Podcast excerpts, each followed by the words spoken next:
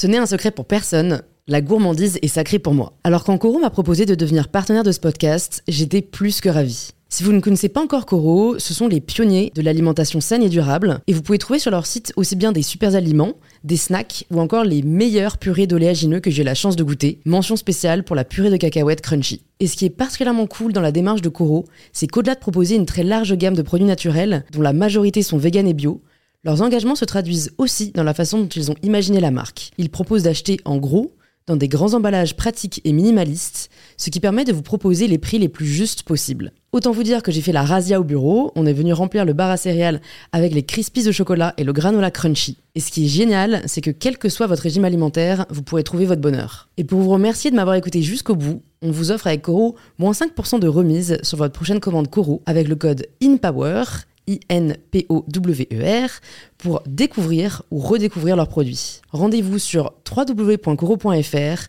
et surtout, régalez-vous. Alors c'est vrai que j'ai dit aux téléspectateurs que j'arrêtais euh, le programme, mais moi intérieurement j'ai pensé que j'arrêtais la télévision. Il nous a fait rire, il nous a fait pleurer, il nous a fait rêver. Frédéric Lopez est mon invité cette semaine. En même temps, quand on est traité de bon à rien, soit ça nous brise, soit c'est un moteur. C'est une manière de dire ah ouais tu vas voir. C'est même là où le psy va me dire Bon, vous aimez quoi dans la vie? Je dis les voyages. Il me dit Bah, faites une émission de voyage. Et j'ai inventé un rendez-vous en terre inconnue. Et j'étais très, très, très heureux de faire ça. Là, j'étais payé, mais j'aurais payé pour le faire. Rendez-vous en terre inconnue nous montre ce qu'on voit pas sur les chaînes d'infos. C'est-à-dire qu'on voit qu'il y a des gens formidables partout sur Terre. Et je crois qu'on a le besoin de voir des vraies personnes qui nous racontent des vraies histoires. Pour moi, c'est important d'entendre que tout est possible. Et d'ailleurs, à la seconde où on se parle, il y a plus de choses qui vont bien sur Terre que de choses qui ne vont pas bien. Rendez-vous en terre inconnue, un dimanche à la campagne. Frédéric est devenu une figure incontournable du paysage médiatique français. À chaque fois que tu croises quelqu'un, cette personne a déjà traversé l'enfer plusieurs fois. Mais j'étais hyper empathique. Et c'est une sorte de maladie que je connaissais pas. J'en ai fait un métier, parce que je dis souvent en terrain inconnu, un lever de sourcil, ça me fait un quart d'heure de programme. Quels enseignements Frédéric retire-t-il de ses 30 années d'expérience en télé? Et surtout, qui est vraiment l'homme derrière le journaliste? Pourquoi la Terre a porté Hitler et euh, Mandela? Si quelqu'un est humilié, il devient dangereux. Quand on se quitte à la fin, c'est un déchirement terrible parce que c'est pas au revoir, c'est adieu. Et c'est pour ça que j'ai arrêté Rendez-vous inconnue. Parce que j'en avais marre de dire adieu. Et je suis ravie de vous inviter à rejoindre ma conversation avec Frédéric Lopez. Bonjour Frédéric. Salut, comment tu vas? Ça va très bien et toi? Très bien. Bienvenue sur InPower. Merci de me recevoir. Je suis ravie de t'accueillir. Euh, on accueille aussi Picolina, que on verra sûrement à un moment donné. Oui, on va la présenter, c'est la chienne, pour ceux qui voient. Euh, pour ceux qui ne la voient pas encore, big up à Ariel, euh, déjà qui nous a mis en relation. Ariel Renou, je, je mettrai euh, le nom de sa boîte dans la ba- barre de description en remerciement. Ouais, j'avais envie de parler de pas mal de sujets avec toi. J'avais envie de parler de l'évolution des médias, j'avais envie de parler de ce qui t'anime, de tes peurs, de, de tes rêves, de ce passage en fac de médecine. Bon, beaucoup de sujets, un beau programme, mais avant de commencer, la première question que je pose à tous mes invités, c'est de se présenter de la manière dont ils le souhaitent. Moi, j'aime bien présenter sans parler de ce que je fais dans la vie. Parce que souvent, on se confond avec ce qu'on fait. Donc, moi, je suis un gars euh, plutôt curieux, euh, qui aime l'aventure. Euh, l'aventure euh, physique, j'ai eu la chance de parcourir le monde, et puis l'aventure intérieure, c'est un truc qui me fascine. Et voilà, j'ai le goût des autres.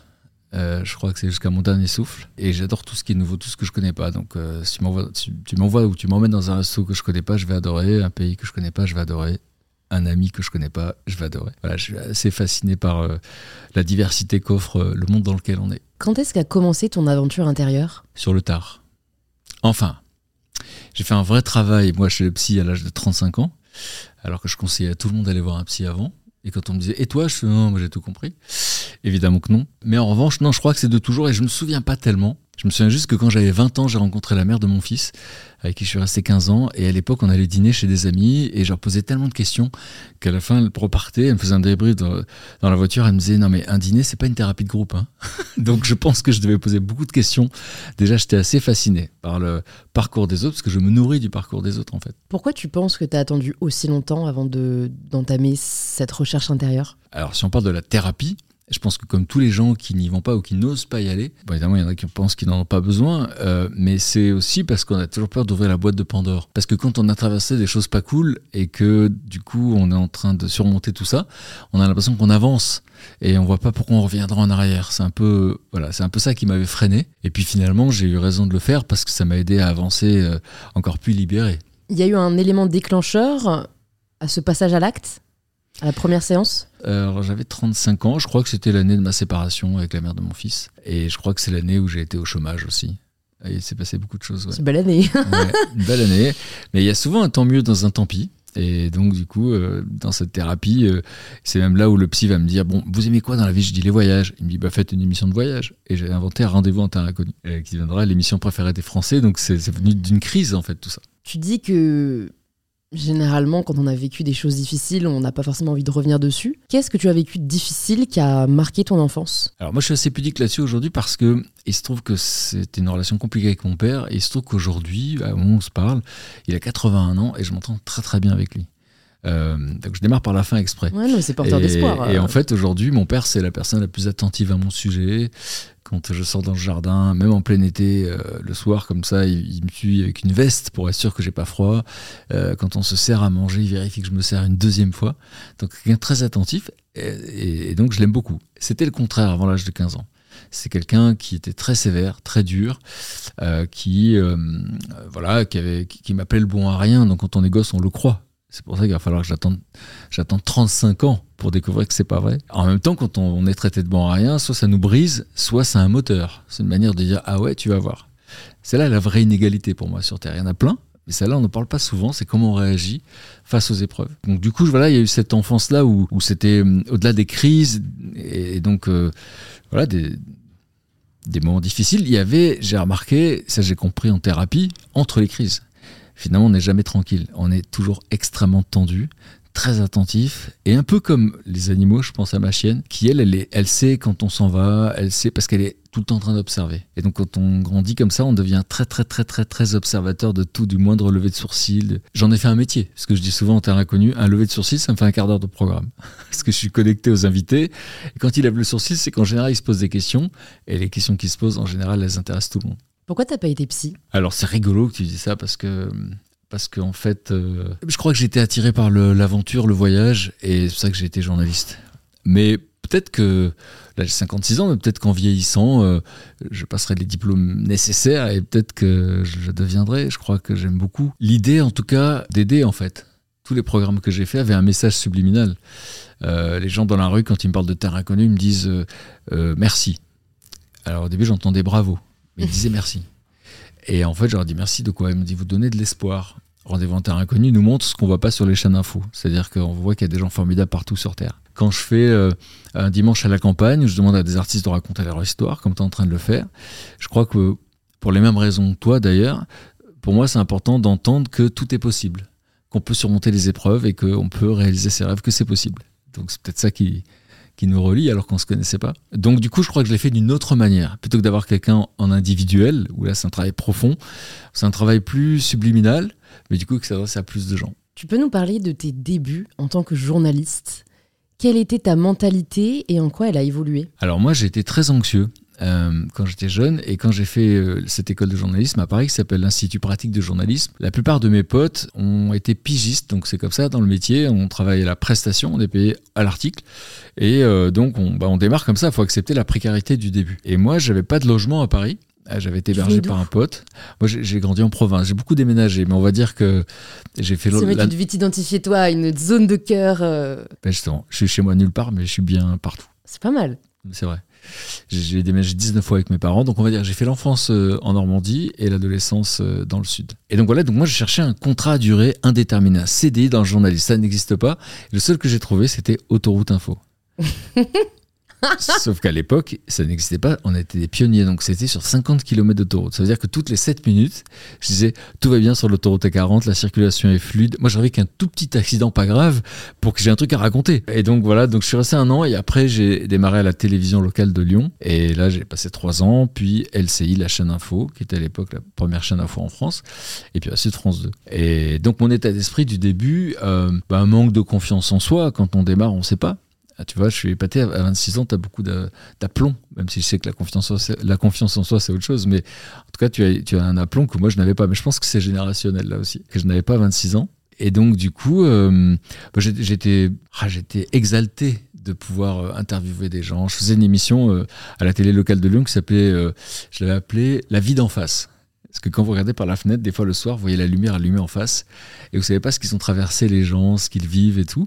Et c'est cette, cette part d'universalité qui me fascinait. Donc c'était une émission de témoignage en fait. Et il y avait des gens qui me racontaient leur histoire et, et, et voilà. Et j'étais très très très heureux de faire ça. J'aurais, là j'étais payé, mais j'aurais payé pour le faire. Je crois que c'est là qu'on sait qu'on tient euh, sa voix, si voix Oui. il existe. Ah oui, je me suis senti à ma place assez vite. Je t'ai entendu dire euh, plusieurs fois que ce qui t'obsédait, c'était le storytelling. Et je me demandais ce que t'entendais par là et pourquoi ça t'obsède. Il y a deux hum, définitions. C'est-à-dire qu'il y a le père de Michelle Obama disait toujours à sa fille n'oublie pas que quand tu parles à quelqu'un, cette personne, derrière cette personne, il y a le fil invisible de son histoire. Donc ça, c'est vrai pour tous les gens que tu croises dans la rue, que tu quand tu vas euh, dans un restaurant, euh, des restaurations rapides, que quelle que soit la personne que tu vas croiser quelques secondes, il y a le fil invisible de son histoire. Ça, c'est un truc qui me fascine et, Et- qui me bouleverse. Je me permets de t'interrompre, mais qu'est-ce qu'il sous-entend en disant ça Dans le sens où, certes, on peut en avoir conscience, mais comme on ne peut pas savoir qu'est-ce qui se cache derrière ce fil invisible, est-ce que ça change vraiment la façon dont on va s'adresser à, lui ou à elle? Ça change parce que des fois on peut rencontrer quelqu'un euh, alors que nous on était de bonne humeur, cette personne ne l'est pas. Bah, on ne sait pas ce qu'elle a vécu dans la journée, on ne sait pas ce qu'elle a appris au téléphone ou en vrai, etc. Donc en fait ça veut pas dire que cette personne euh, est une mauvaise personne, ça veut dire que ce jour-là elle n'avait pas envie d'être sympa, elle n'avait pas envie d'être sociable. Et, et donc du coup, euh, quand on a quelqu'un en face, elle n'est pas née 15 secondes avant. Elle est née il y a très longtemps, elle a vécu plein de choses. Et puis même des gens avec qui on travaille, qui ont des réactions qu'on comprend pas toujours. Bah là aussi, il y a le fil invisible de leur histoire. Ça, c'est une première chose. Et c'est aujourd'hui ma passion, parce que c'est ça que je fais à la télévision. J'interviewe des gens sur leur histoire. Ensuite, peut-être, je sais plus à quel moment je l'ai employé. Quand j'ai parlé storytelling, c'était euh, euh, l'idée que moi, mes émissions, elles sont parfois comme toi, c'est-à-dire c'est des gens assis sur un canapé. Donc, pour captiver les gens comme une série télévisée le, le, ferait, bah, c'est le storytelling. Alors, dans mon cas, le dimanche à la campagne, on raconte leur histoire depuis le début. D'abord, on parle du début, là où ils en sont. Voilà, vous avez eu euh, quatre victoires de la musique, euh, de César. Flashback, où est-ce que vous avez grandi? Et on raconte tout ce qu'ils étaient avant d'être des stars. C'est-à-dire euh, comment ils étaient enfants, comment ça s'est passé à leur début, etc. Et donc, c'est vrai que quand on change de, de décor, donc on change de partie d'interview, il y a toujours un petit truc de suspense.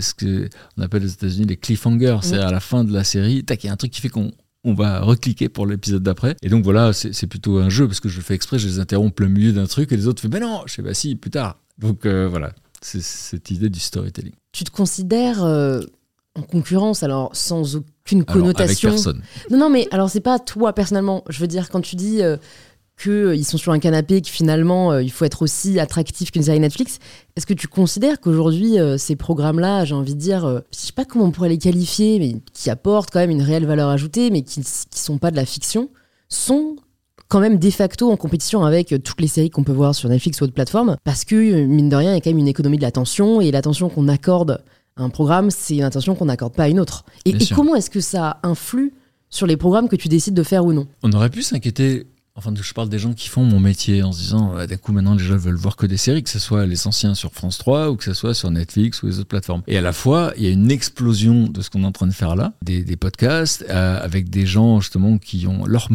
leur sujet de préoccupation, ce que je t'ai demandé tout à l'heure, c'est c'est quoi qui t'intéresse, et qui vont aller chercher chez les autres, qui vont... euh, et il y en a beaucoup d'ailleurs, à une époque on disait, oui, alors les gens ont très peu de capacité d'écoute, c'est que des petites... euh, Et puis finalement, tu m'as dit qu'on allait faire une heure et demie.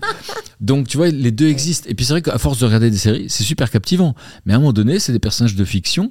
Et je crois qu'on a le besoin de voir des vraies personnes qui nous racontent des vraies histoires, parce qu'il y a une part d'universalité, encore une fois, dans ce que les gens racontent. Donc euh, je crois que les deux existent.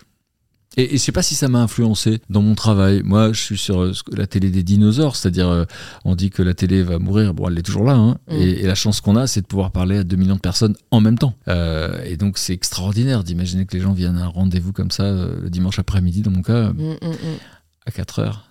et, et donc, du coup, euh, c'est quelque chose qui est, euh, qui est assez fascinant, justement, qu'on soit tous au même rendez-vous. Quelle est l'émission de télé, hors celle que tu as toi-même réalisée, mais quelle est l'émission de télé qui t'a le plus marqué? Moi, c'était Ushuaïa. Quand j'étais jeune, c'était Nicolas Hulot qui présentait ça sur TF1. Euh, il était tout seul face cam, face caméra. Sur, euh, il était euh, suspendu dans un deltaplan, mais sur un deltaplan, il disait bonsoir, bienvenue sur TF1. J'ai l'impression qu'il s'adressait à nous parce qu'on était des millions à regarder. hein. Alors que lui, en vrai, il était tout seul dans les airs au moment où il disait ça. Et voilà, il avait cette passion de rendre la nature merveilleuse, d'émerveiller les gens, parce que quand on est émerveillé, on a envie de protéger. Donc euh, voilà, c'était euh, vraiment au moment où on parlait pas encore autant d'écologie. Mmh, et, j'adorais ça et j'adorais ses voyages et, et- et il m'a beaucoup, beaucoup inspiré. Quand est-ce que commence euh, Rendez-vous en Terre Inconnue?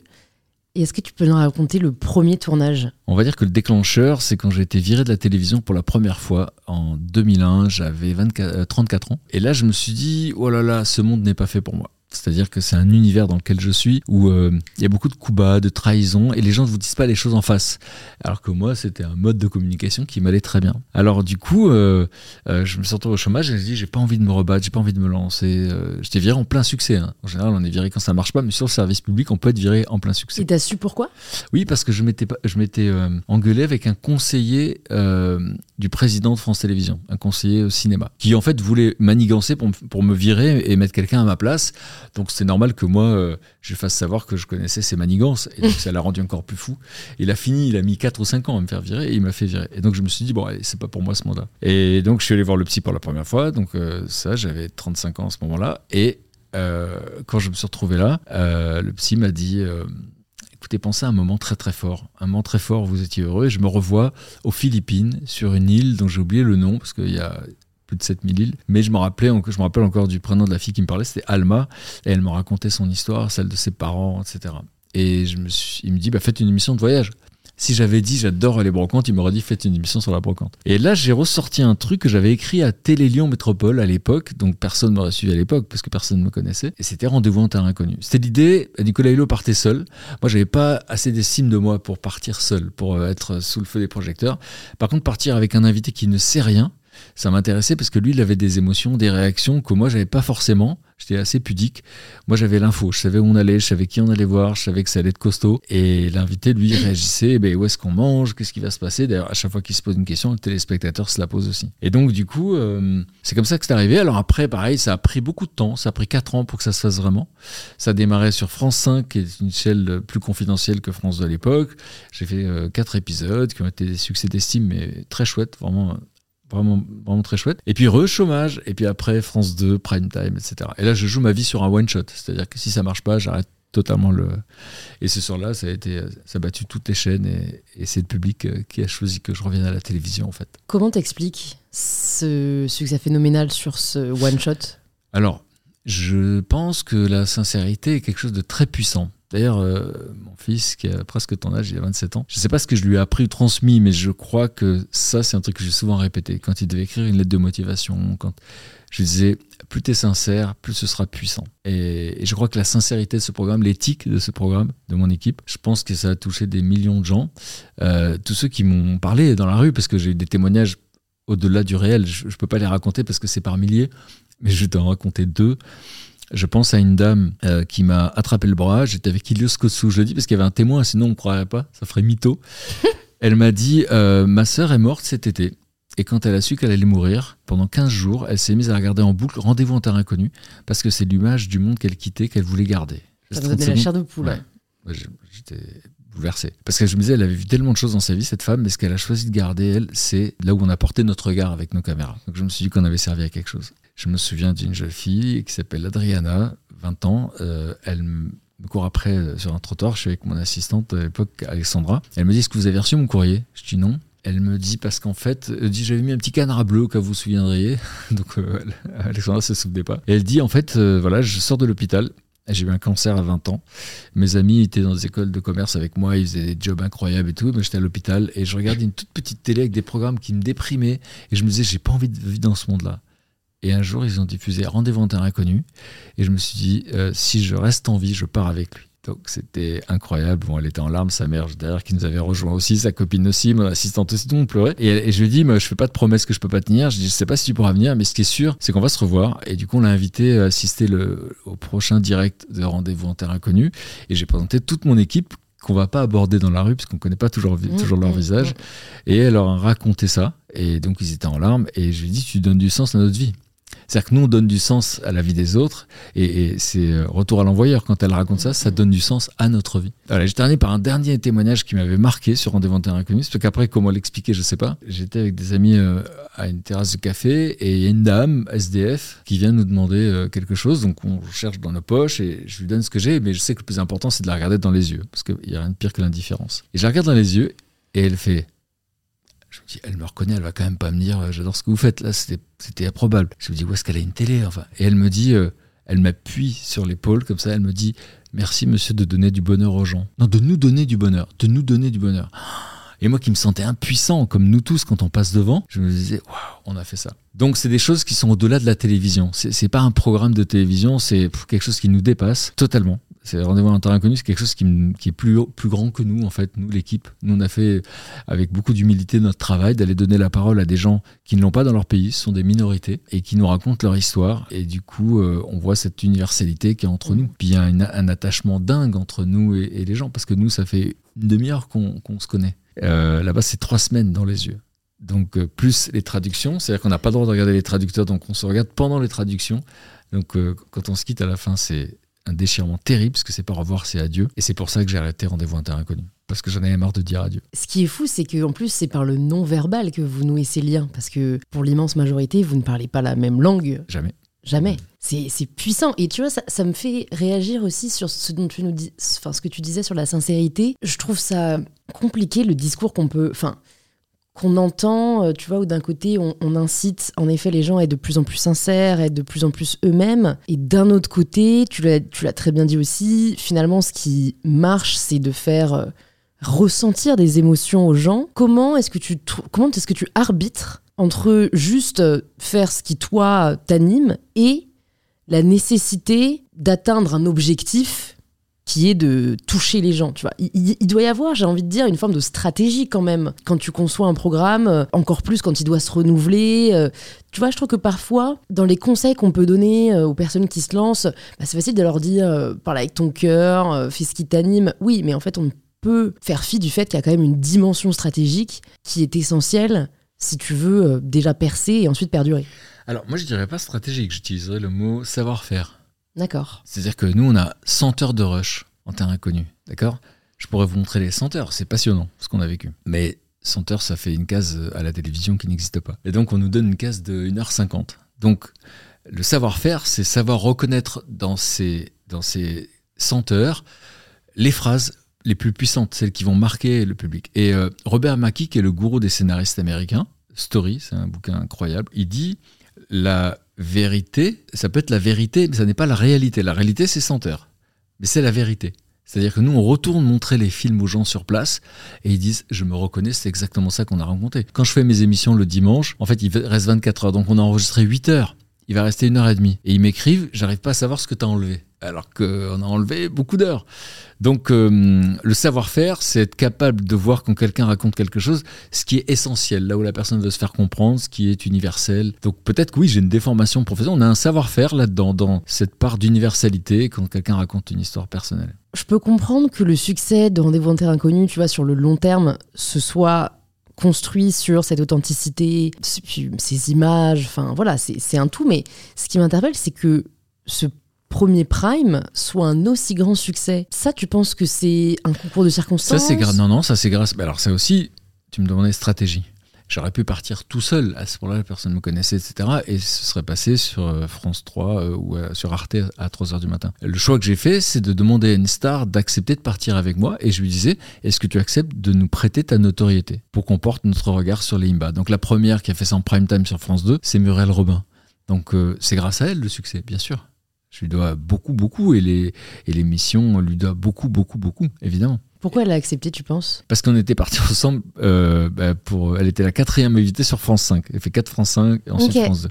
Et on s'était très très bien entendu. On avait beaucoup ri ensemble. Et du coup, euh, elle savait que l'émission s'arrêtait. Ça l'avait rendue folle. Elle prenait des rendez-vous dans la chaîne sans me le dire. Et ensuite, on y allait ensemble. Elle s'est battue pour que ça existe. Ah, et du coup, elle était naturellement la première invitée. Comment vous entrez en contact euh, avec ces populations? C'est vraiment la première question que je me suis posée moi, en regardant Rendez-vous en Terre Inconnue. C'est, comme tu dis, c'est des minorités qui vivent souvent en marge de la société euh, avec pas forcément les mêmes accès que nous, euh, encore plus, tu vois, il y a une dizaine ou une quinzaine d'années. Comment est-ce que vous entrez en contact avec eux et enfin, pourquoi, j'ai envie de dire, est-ce qu'ils acceptent euh, mhm. parce que est-ce qu'ils ont vraiment quelque chose à en retirer Tu vois, ils n'ont pas du tout la même logique capitaliste que nous, donc ça m'a vraiment interpellé. Alors comment on les rencontre? En fait, j'ai une, équipe de journalistes spécialistes, parce que les peuples autochtones sont éventoriés sur Terre.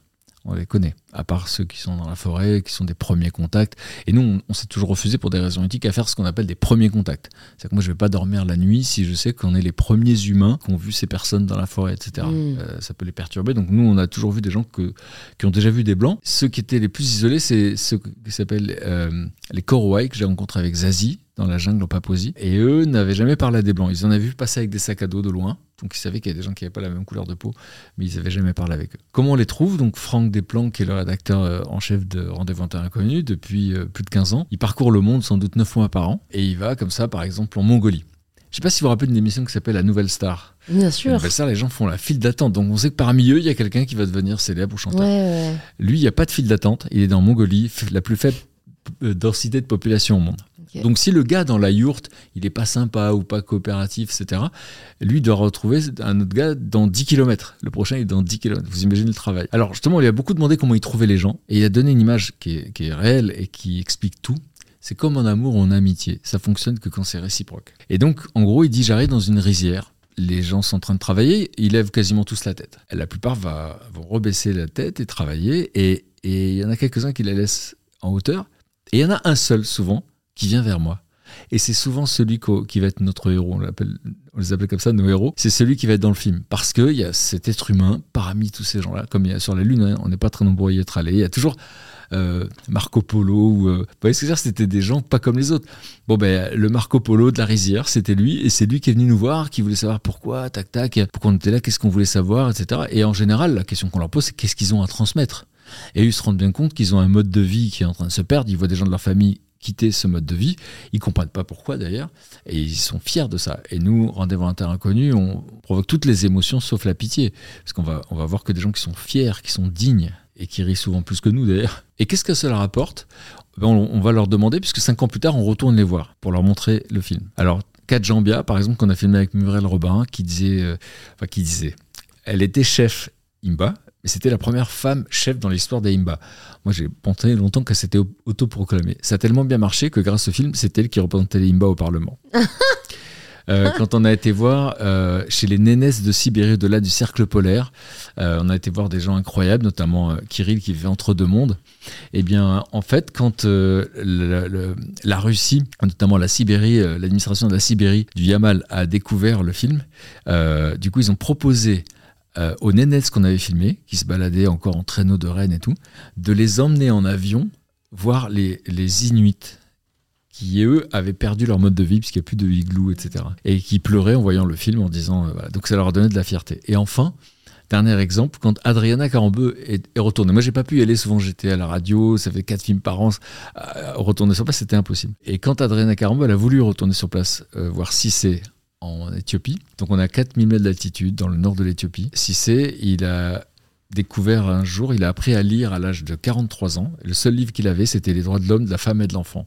Et là, il a découvert qu'il avait fait quelque chose de très grave en mariant sa fille à l'âge de 12 ans. Simplement, c'est comme ça que ça se passe dans la vallée. C'est interdit dans le pays, mais dans la vallée, ça continue. Il a décidé que Yekabanesh, sa deuxième fille qui avait 16 ans, irait à l'école. Et donc, du coup, elle serait pas mariée. Sauf qu'il avait déjà reçu des cadeaux de la famille. Donc, il a eu des menaces de mort. Ses frères et ses amis lui ont tourné le dos. Et lui, devant nous, on l'a filmé comme ça cinq ans avant. Il allait continuer à la sortie de l'église dire qu'il fallait pas marier sa fille et fallait qu'elle aille à l'école. Et quand on retourne cinq ans plus tard, il a éradiqué le fléau. Et on lui demande qu'est-ce que ça t'a apporté le fait qu'on te rencontre? Et là, sans faire d'effet, je vais pas faire d'effet, il dit comme ça, il dit bah, en fait, avant de vous connaître, je savais pas que j'étais courageux. Le simple fait qu'on ait porté un regard sur lui, il a vu notre admiration dans notre regard, puis on n'arrêtait pas de dire, il s'est senti fort et il a tenu bon et il a éradiqué le fléau. Donc euh, nous, on est très très très sensibles à ça, qu'est-ce qu'on leur apporte, etc. On n'est pas des milliards, il y a beaucoup de gens qui n'aiment pas le programme sans l'avoir vu. Hein. C'est qui pensent va les les gens qui critiquent le mieux, c'est Voilà. Ceux qui en savent le et, et moins. donc, ils pensent qu'on va les embêter. On est une toute petite équipe, on est sept à partir de France. Euh, D'ailleurs, le journal Le Monde a écrit un jour un programme inattaquable pour peu qu'on les regardait. Hmm, j'aime beaucoup. Merci. C'est difficile de prendre la décision de commencer. Ça l'est tout autant de prendre la décision d'arrêter. Donc tu vois, je me demande même pour les personnes qui peut-être nous écoutent et, et- et se posent la question d'arrêter, ce qu'ils sont en train de faire, quel a été ton processus de réflexion et de décision pour arrêter euh, Alors, cette émission, je, me toi de la suis, représenter je me suis écouté. Souvent, on s'écoute pas. Euh, observé ce qui se passait en moi et c'était très simple quand je me suis vu partir à l'aéroport pour partir en terre inconnue. Donc là, le chauffeur taxi, il est trop content. Il m'amène à l'aéroport, il a l'impression de m'emmener en terre inconnue. Et il me voit pleurer dans le taxi. Et moi, je pleure parce que je connais la vie des gens qu'on va aller voir. D'accord, j'ai tout lu. Et je sais que je vais leur dire, non pas au revoir, mais adieu. Et adieu, on dit jamais adieu, sauf à des gens qui meurent. Donc en fait, c'est terrible. Et moi, j'avais cette espèce de réflexe de Pavlov, quoi. Et euh, j'étais déjà en train de pleurer dans le taxi en allant. Je pleurais cinq jours avant de partir on était en train de faire une sorte de transhumance à dos de yak, c'était dingo. Et je me disais, waouh, j'aurais vécu ça, mais ce sera fini. Peut-être que. Et combien de temps ça va durer cette histoire? Parce que tous les gens qu'on a été voir sont dans une situation très fragile. Donc c'est aussi ça qui m'a bouleversé. C'est de les laisser derrière moi et de savoir que oui, je leur donnais de la force, mais je ne serais pas toujours là pour prendre soin d'eux. Et donc, du coup, euh, bah, à bout d'un moment, j'ai vu que c'était trop. Puis après, j'ai appris des tas de choses. J'ai découvert qu'on avait tous dans nos vies des expériences qui transforment mais il paraît qu'on en a trois ou quatre. Moi là, ça faisait 30, donc c'était trop d'expériences qui me transforment. J'étais trop transformé. c'était trop. Mais est-ce que tu ne penses pas que ces statistiques sont aussi des injonctions, quoi? Qui a décrété qu'on avait trois ou quatre expériences transformatrices dans sa vie? Ah, C'est les études scientifiques. Moi, je m'intéresse beaucoup à la psychologie euh, des émotions et tout ça, donc il y a beaucoup d'expériences qui sont menées là-dessus. Tu as dit euh, également que la psychologie t'avait sauvé. Pourquoi? Alors, sauvé, oui, je peux dire ça. Bah, parce que déjà, quand on voit un psy, il vous pose des questions que vos amis ne vous posent pas. Moi, j'avais discuté de mon enfance, des choses que j'avais traversées avec mes amis. Alors, ils m'écoutaient, euh, on débattait, mais ils vous posent pas, ils n'ont pas le même cadre, la même grille de lecture qu'un psy. Et donc, d'un seul coup, euh, là, vous commencez à comprendre des choses, vous faites le fil de, de, l'histoire, en fait. Et là, vous découvrez que vous comprenez mieux vos réactions vous comprenez mieux ce qui est important pour vous, vous comprenez mieux vos fragilités, vous comprenez mieux plein de choses. Donc euh, moi, ça m'a aidé à avoir de la compassion pour l'enfant que j'étais aussi.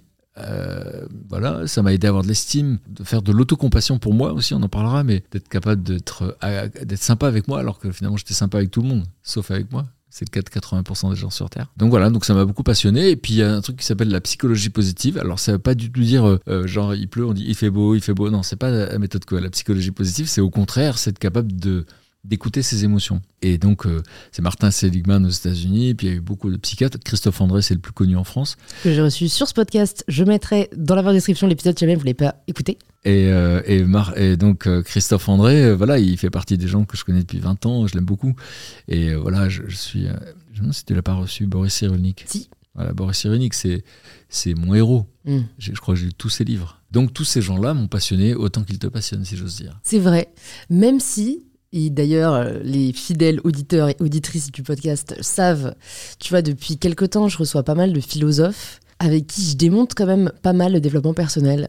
Tu vois, moi, Martin Seligman, euh, en ayant un peu fait des recherches sur euh, son travail, en fait, je trouve ça compliqué que des personnes qui ont toujours connu, j'ai envie de dire, enfin, qui n'ont jamais vraiment souffert, voilà, qui sont toujours allés bien, se permettent de donner des conseils aux gens qui vont mal. Parce que du coup, je trouve que leurs conseils sont totalement inadaptés. Tu vois, les phrases quand on veut, on peut. Euh, même Nietzsche, hein, ce qui ne tue pas nous rend plus fort. Lu Martin Seligman dire quand on veut, on peut. C'est sous-entendu quand même dans beaucoup de ses contenus. Je crois qu'il a écrit un livre, Apprendre le, choisir le bonheur, euh, euh, les outils pour y arriver, un truc comme ça. je suis désolé, mais on ne peut pas choisir le bonheur. Enfin, on est super d'accord. Non, non. Alors, on n'a pas la même lecture, on va dire, de Martin Seligman. Cette psychologie-là, au contraire, elle a étudié, ils se sont dit, en fait, depuis l'histoire de l'humanité, on a étudié la botanique, on a étudié les étoiles, on a étudié l'astronomie, on a étudié plein de choses, euh, la matière. Mais en fait, en psychologie, on a étudié que les maladies mentales, la schizophrénie, euh, et puis, en fait, on n'a pas étudié les gens heureux. Et on a découvert des choses très intéressantes. Par exemple, on a découvert que euh, les gens qui étaient dans un état de flow étaient très heureux. L'état de flow, c'est dans l'état dans lequel on ne voit pas le temps passer. Bah, ça devenait intéressant parce qu'ils ont découvert qu'effectivement, euh, les chefs d'orchestre étaient dans un état de flow, mais 80% des gens pouvaient le vivre, et même dans le travail, alors qu'ils croyaient qu'ils n'aimaient pas leur, leur, travail. Et, euh, Comment est-ce qu'on peut plus être dans le flow? Bah, par exemple, le, conseil qu'il donne, moi, moi des, pour moi, je vis ça comme des jeux, en fait. Il disait, bah, faites la liste des moments dans votre vie où vous ne voyez pas le temps passer. Donc moi j'ai écrit, j'adore prendre des photos, j'adore faire des portraits de gens. Et je croyais à chaque fois que ça durait une heure, non, ça durait cinq heures. Donc je dis, bah, ils disent, bah, rajoutez-en dans votre vie, faites plus souvent des portraits. Euh, par exemple, j'adorais quand on joue du piano et qu'il enfin, y a quelqu'un, je, ne joue pas de musique, mais il y a toujours quelqu'un, un pote qui joue de la guitare ou du piano et qu'on chante le soir. Et eh bah, rajoutez-en dans votre vie. Alors là où ça se complique, c'est que c'est souvent sympa ces soirées-là quand c'est improvisé. Parce qu'on peut pas dire, allez, venez vendredi, on va chanter. Mais du coup, je me suis inscrit à des cours de, euh, je suis inscrit dans un, un cours de gospel, on va dire parce que j'ai remarqué que j'adorais chanter. Donc ça sert à ça en fait.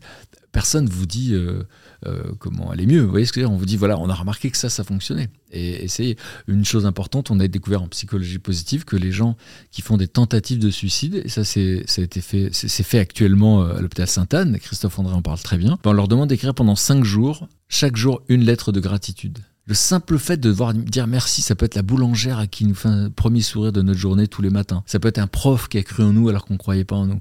Ça peut être un grand-père qui n'est plus là. Le simple fait d'écrire ça, ça provoque quelque chose dans l'organisme qui, va, qui fait que d'un seul coup, on, on, était sur le point de penser que cette vie ne valait pas le coup. Et d'un coup, ça. Voilà. Ils disent pas plus de 5 et n'essayez pas d'en écrire plusieurs par jour. C'est une lettre parce que ça, fait, ça a été étudié aussi. Mmh. Donc euh, moi j'ai une fascination pour tout ça, effectivement, pour ces petites choses-là qui, moi, m'ont beaucoup aidé. La gratitude, c'est-à-dire qu'on sait aujourd'hui que la gratitude, c'est quelque chose qui rend heureux. Ceux qui disent merci et ceux à qui on dit merci. Donc moi j'ai adoré, j'ai créé la boîte à merci, puisque j'envoyais une caméra partout en France, dans à Montpellier, sur la place de la Comédie, à Toulouse, etc. Et en fait, des gens venaient, comme dans un photomaton, dire merci à quelqu'un. Ils avaient 30 secondes. Et derrière chaque merci, il y avait une histoire incroyable. et dire merci, ça rend heureux.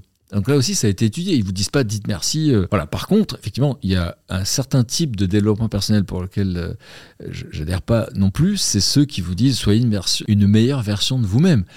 On, nous sommes la, la meilleure version de nous-mêmes. Nous sommes la meilleure version de nous-mêmes. Dis-le dix fois. Hein, c'est important qu'on Non, mais c'est important. Et donc, euh, donc voilà, ça ne veut pas dire qu'on doit s'améliorer. C'est pas du tout ça. Mais par contre, quand on a des petites astuces comme ça, quand on fait par exemple de la, de la pleine conscience, comme j'en ai fait, de la méditation de pleine conscience, d'un coup on s'écoute et je, je, me suis aperçu qu'il fallait que je ralentisse, je me suis aperçu qu'il y avait des gens autour de moi que je croyais euh, qui me portaient, mais en fait non, c'était des gens assez toxiques, assez nocifs. Donc quand on écoute un peu ce qui se passe autour de nous, c'est quand on est connecté à soi, parce que souvent on est connecté au désir des autres, on aime bien faire plaisir et tout, mais on n'est on pas connecté à, ce qui nous rend heureux. Et, donc là, ça a changé beaucoup de choses. Mais donc pour le flow, euh, il faut identifier ce qui déjà nous. C'est quoi les moments où on voit pas le temps passer? Oui, oui, mais donc ça, je pense qu'en effet, euh, chacun, chacune peut y arriver, mais moi, ce qui m'intéresse, et, la question que je me pose, c'est est-ce qu'on peut le développer dans d'autres euh, activités? Parce que sinon, j'ai l'impression que le flow serait inné plutôt que acquis. Alors moi, ce que je crois, c'est que à partir du moment où on a compris ce que c'était, donc on cherche pas des trucs qui nous rendent heureux, on cherche des trucs où on voit pas le temps passer. Et eh ben c'est souvent là où on apporte son attention. Par exemple dans mon émission là on a, on a fait de la poterie avec le tour. Et eh ben c'est la première fois que j'en faisais à 56 ans, mes invités aussi. Et en fait on s'est rendu compte qu'on ne voyait pas le temps passer. C'est-à-dire qu'on est tellement attentif à ce qu'on est en train de faire. Et je peux vous dire que pour notre cerveau qui a 45 pensées à la minute, c'est des vacances. Parce que pendant le temps que je faisais de la poterie, je pensais pas à autre chose. Et quand on est, euh, par exemple, euh, voilà, il y, a des gens qui pensent qu'ils sont. Il y a cette tyrannie du mental souvent. Ah, bien sûr. Voilà, il y a plein de méthodes, donc euh, la méditation de pleine conscience, mais aussi une activité qui va captiver notre attention et toute notre attention, qui fait que d'un coup, ça va reposer notre cerveau. Tu as dit à ton fils, je crois, quand tu as réalisé que lui dire que l'important c'était qu'il soit heureux pouvait potentiellement le culpabiliser, tu as commencé à lui dire, en fait, tu as le droit d'être malheureux. Est-ce que tu arrives à te le dire à toi? Bien sûr, bien sûr. Mais oui, pour que tout le monde comprenne, effectivement, euh, c'est Ben Nevers qui m'a demandé euh, si je vais être un bon père, etc. Je dis que j'ai forcément fait des bêtises et une que j'ai identifiée, c'est que je dis toujours à mon fils l'important pour moi, c'est que tu sois heureux. Et je répétais cette phrase en pensant que je donnais une sorte de liberté, de fais ce que tu veux dans la vie, je, je te jugerai jamais, etc. Et je pense qu'il y a beaucoup de parents de ma génération qui parlent comme ça, parce qu'ils n'ont pas eu ça. Et je me suis rendu compte de l'injonction, elle était terrible, parce que lui, quand il n'était pas heureux, et c'est normal puisque ça n'est pas un état permanent, bah, d'un coup, lui, il se sentait coupable de ne pas être heureux. Il disait, moi, j'ai de la chance, j'ai des parents qui m'aiment, enfin, c'est ses mots, hein, etc. Donc, euh, et, j'ai vu que c'était horrible. Donc, euh, donc c'est vrai que le fait de dire, bah, il y a des moments où on est triste. quand on j'ai fait de l'autocompassion. Dans l'autocompassion, on dit des fois on est ouvert, des fois on l'est pas. Des fois on a envie d'être euh, voilà, au fond, je pas, sur un canapé avec une couette, etc. Et des fois, au contraire, on a envie de réunir les gens et, de faire plein de choses, de voyager, d'aller vers les autres et, euh, accepter euh, ça, accepter ce qu'on est comme on est. Ça, c'est important. Donc oui, je l'accepte, bien sûr. Il y a des jours où, où, j'ai beaucoup moins d'envie. Je me dis pas, mais qu'est-ce qui, qu'est-ce qui à une époque, je pouvais me dire ça. Mm. Mais qu'est-ce qui se passe? Je me reconnais pas. Euh, moi qui vais de l'avant, ben non. Il y a des fois non. Et puis des fois oui. C'est marrant. Euh, j'admire beaucoup les personnes qui arrivent comme ça à embrasser leurs émotions. J'avoue que personnellement, le, ma vision par rapport à ça, c'est de me dire, mais enfin, pourquoi est-ce que je perdrais du temps à être malheureuse? Enfin, tu vois, quand je suis malheureuse, c'est vrai que je fais un peu tout pour ne plus l'être. Parce que je me dis, bah, enfin, j'ai pas envie d'être malheureuse. Tu vois, donc, est-ce qu'il n'y a pas aussi finalement une, forme d'efficacité à, se sortir de, ce malheur plutôt que de se complaire dedans? Alors, c'est ambigu ce que tu viens de dire.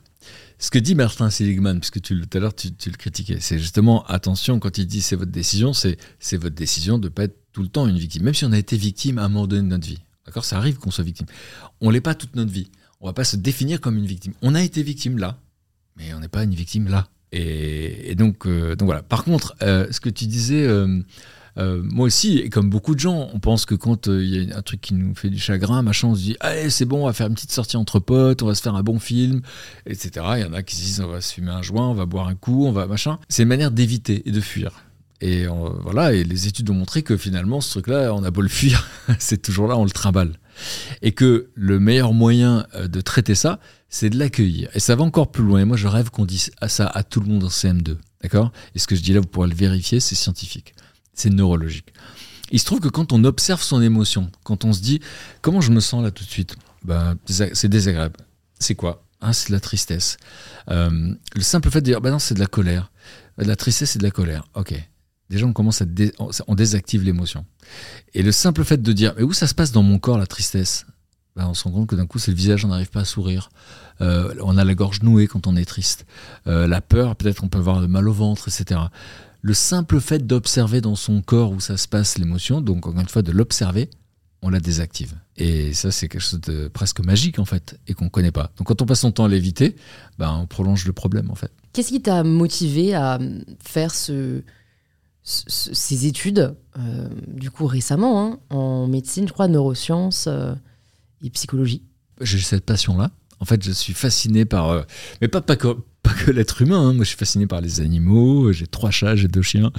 Euh, et j'ai la chance ouais, d'être fasciné par tout ce qui est vivant. Je suis fasciné par les plantes. Est-ce que c'est une vraie? Non. Bon, les vraies plantes. plus longtemps. Il y a un livre que je conseille à tout le monde qui s'appelle La vie secrète euh, des, arbres. d'accord Et qui est fascinant. On découvre que les arbres communiquent, évidemment, sont vivants, ils s'entraident. Donc c'est un sacré modèle pour notre espèce. Et, euh, et, donc je suis fasciné par ce qui est vivant, je suis fasciné par notre complexité. Euh, pourquoi la Terre a porté Hitler et euh, Mandela? Pourquoi la, la Terre a porté... T'as trouvé la réponse? Ah bah oui, on le sait, c'est ce que souvent ce qu'ils ont vécu avant. Je veux dire, beaucoup de gens se penchent sur le cas d'Hitler en se disant est-ce que s'il n'avait pas été refoulé de ce cours de, de ce cours de, de c'était euh, des beaux-arts. Mm. Euh, est-ce que le gars serait devenu extrémiste? Et on sait aussi que la Deuxième Guerre mondiale, c'est parce que l'Allemagne a été humiliée. Donc finalement, quand, euh, si quelqu'un est humilié, il devient dangereux. Et donc on peut se poser la question par tous les gens qui ont des armes dans leurs mains aujourd'hui sur Terre, etc. C'est quoi le, fil invisible de leur histoire? Je suis fasciné par ça, par ce mécanisme-là. Et puis après, moi perso, bah, comme j'étais jusqu'à l'âge de 15 ans, j'étais assez triste. Euh, j'étais quelqu'un d'assez triste, compte tenu de ce que je vivais, etc. Euh, après, j'ai été, euh, j'étais le contraire. Moi, après, je trouvais tout le monde super. Même quelqu'un qui disait bonjour, comment ça va? C'est une question qui paraît banale, mais moi, on me l'avait jamais posée. Comment je vais? Donc déjà c'était incroyable. Donc c'est pour ça qu'on disait souvent Fred c'est le monde des bisounours et tout, mais mais parce qu'en fait bah, la majorité des gens sont sympas. Et d'ailleurs là aussi ça a été étudié, 80% des gens sur Terre sont incroyables, vraiment. comment ils le jugent? Ben, c'est parce qu'en fait, leur système à eux, c'est pas incroyable le mot qu'ils utilisent. Hein. C'est des gens qui vont respecter, par exemple, des règles, euh, des règles, etc. On va savoir qu'il y a des gens qui vont essayer de de passer au-delà des. mais voilà, mais un mec comme Trump, vous connaissez son histoire, son père était pire que lui. Euh, ah, c'est possible. c'est les valeurs de ce gars, etc. Donc, moi, ça me fascine de voir ce que ce qu'on traverse, ce que ça donne, etc. Pourquoi à 15 ans, le point de bascule? Parce que je me suis rebellé à l'âge de 15 ans. Euh, et mon père, du coup, euh, a été. Bah, bah, voilà, il a plus d'impact sur moi. Il a été neutralisé, on va dire. Ok, t'as réussi à t'émanciper finalement de l'autorité. J'ai chance à 15 ans, tout à fait. Ok. Et après, pour comprendre pourquoi je l'ai pardonné, c'est parce que j'ai découvert sur le tard que lui avait vécu pire. Il n'avait jamais raconté, mais il avait vécu pire que moi. Donc finalement, j'ai eu de la compassion pour lui. Et donc finalement, ma, ma, ma colère s'est transformée en compassion. Pourquoi tu fais une pause après Rendez-vous en Terre Inconnue? Alors c'est vrai que j'ai dit aux téléspectateurs que j'arrêtais euh, le programme, mais moi, intérieurement, j'ai pensé que j'arrêtais la télévision. Euh, parce que c'est un monde euh, très très violent où en fait vous pouvez être viré du jour au lendemain. Alors soit, soit parce que le public se lasse, soit parce qu'un patron décide de voilà que c'est comme ça. Et à un moment donné, moi j'ai peut-être subi jusqu'à l'âge de 15 ans et aujourd'hui j'aime pas subir et que donc j'ai eu envie de prendre la main. Et je me suis dit, mais pourquoi ce serait pas moi qui déciderais? Euh, voilà, donc euh, du coup, je me suis dit, je, mais sauf que autour de moi, on m'a dit, ne dis pas que tu, ne dis jamais au public que tu reviens pas. D'abord, ça va être choquant, et ensuite pour ceux qui t'aiment bien, et ensuite, tu sais pas si tu vas revenir. Et puis ils ont eu raison, parce que cinq ans plus tard, euh, la chaîne est venue me chercher en disant est-ce que voulez, est-ce que tu veux refaire rendez-vous intérieur Pardon, la parenthèse inattendue à l'époque s'appelait. Euh, le dimanche, on l'appelait un dimanche à la campagne. Et, et entre-temps, dans ces cinq ans, j'ai découvert l'impact de cette émission sur la vie des gens. Beaucoup de gens nous ont dit comment ils avaient osé entreprendre, ce que je pense ton public euh, ou les gens qui te suivent doivent te dire. Et, euh, et donc on a eu beaucoup beaucoup d'échos comme ça. Et c'est le plus spectaculaire d'entre eux. Je t'invite à le recevoir un jour. Il s'appelle Christian Delaché. Et Christian Delaché, il on me l'a présenté, on m'a dit tu voir, tu vas l'adorer. Et il a créé le la, première communauté en termes de, nombre. C'est un million de personnes qui s'entraident sur Facebook. C'est unique en Europe. Ça s'appelle Wanted Community. Donc des gens qui s'entraident, c'est le monde dans lequel hâte de vivre. Et là, il me dit, mais vous savez que vous y êtes pour quelque chose? Je dis, pardon, on se connaît pas. Il me dit, en fait, j'ai été avocat fiscaliste. Et, je voulais faire cette histoire, mais c'était quelque chose d'associatif, très risqué. J'avais très peur. Et je me suis mis à regarder euh, la parenthèse inattendue. Il m'a pas dit ça m'a donné du courage, il m'a dit ça m'a donné le courage de franchir le pas. Et là, franchement, ça a été une sorte de. Je me suis dit, bon, euh, c'est un message, quoi. Ça veut dire, ok, je sais, je sais à quoi ça sert tout ça. Je sais pourquoi je fais tout ça et pourquoi je le fais avec des gens formidables, parce que je fais jamais ça seul. hein. Toutes mes émissions, c'est un travail collectif. Qu'est-ce qui se passe, toi, intérieurement, pendant ces cinq ans? Qu'est-ce que qu'est-ce qui change? Euh, ce qui change, c'est que par exemple, je découvre que j'adore mon métier, vraiment, mais que quand on est toujours devant un micro, comme là tout de suite, on parle assez, ou devant une caméra, on est attentif à ce qu'on dit. Parce qu'on sait qu'on est dans une époque où, une phrase peut être sortie du contexte et être complètement transformée, etc. Et d'un coup, ça peut être une espèce de truc viral, absurde.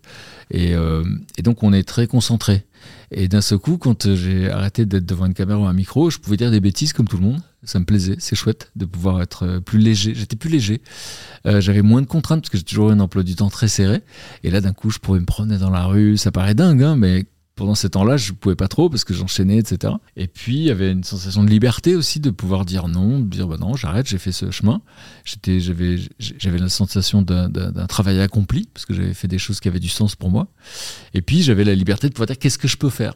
Et là, c'est intéressant quand je disais on s'identifie toujours à ce qu'on fait, c'est que moi, je savais pas faire autre chose.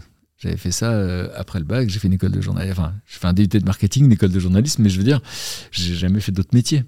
Et là, c'est là où je me suis demandé ce que je peux faire. Donc, je me suis intéressé beaucoup à la méditation. C'est là où j'ai fait la fac de médecine de Strasbourg, le DU euh, médecine, méditation, neurosciences. Et puis, c'est là aussi où je me suis formé euh, à l'autocompassion. Et l'autocompassion, donc, c'est cette discipline qui apprend à se parler à soi-même comme on parle à notre meilleur ami. Parce que là aussi, les chercheurs ont montré que 80% des gens sont plus durs avec eux-mêmes qu'avec les autres, se maltraitent. Et c'était mon cas. Moi, j'étais très perfectionniste. Et le perfectionnisme, c'est une maladie. C'est très dur. Mm. Et on pense que, on dit, oh là là, ce monde est dur. On entend ça tout le temps. hein.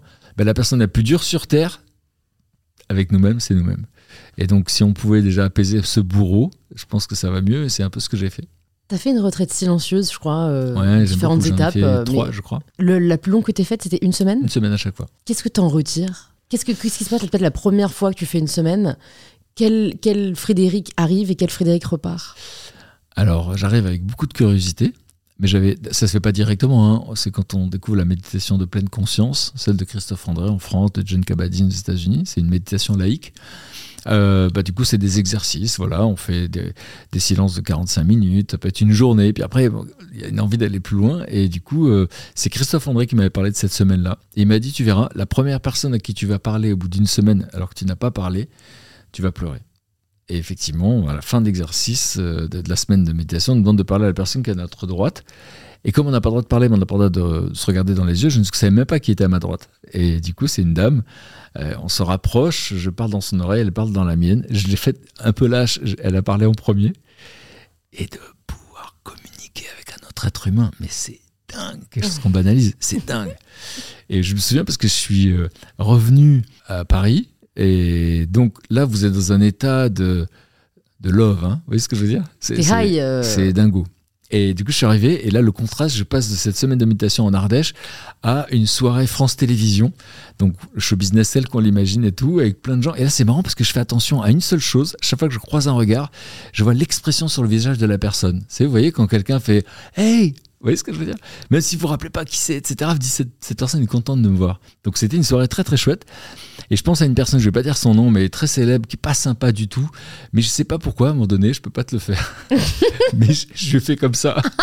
Il y avait trois caméras. qui- non. Il y avait trois caméras qui nous filmaient. Je fais comme ça, comme un, comme un gamin. Et euh, donc voilà, après, bon, forcément, vous revenez dans la réalité.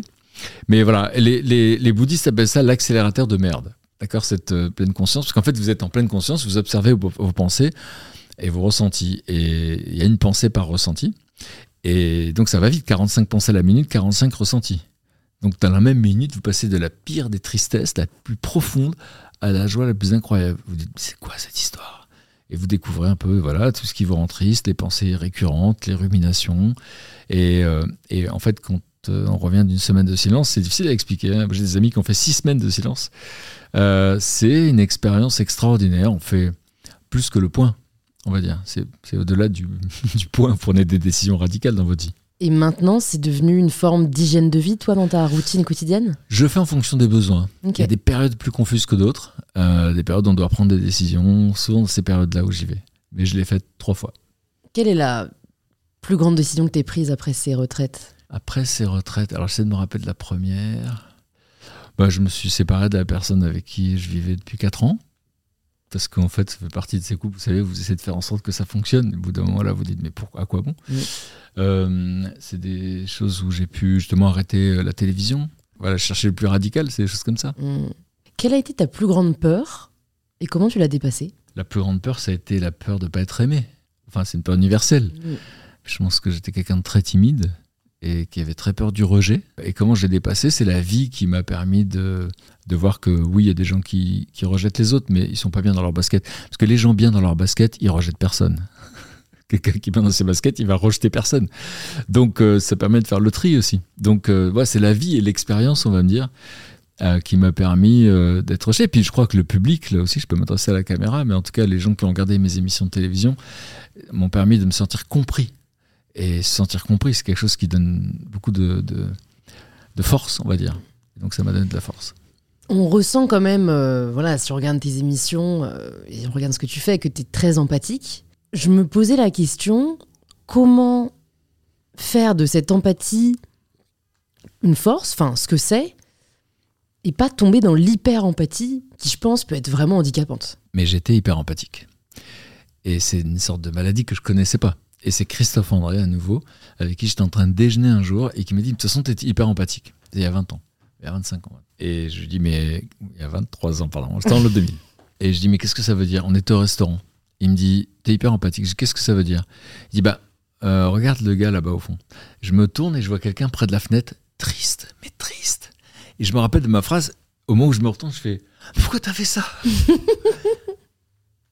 Parce que là, maintenant, j'ai juste envie de me lever, de faire semblant d'aller aux toilettes et dire est-ce que vous avez besoin de quelque chose, en fait? Et observer la souffrance, voir la souffrance, ça m'était insupportable.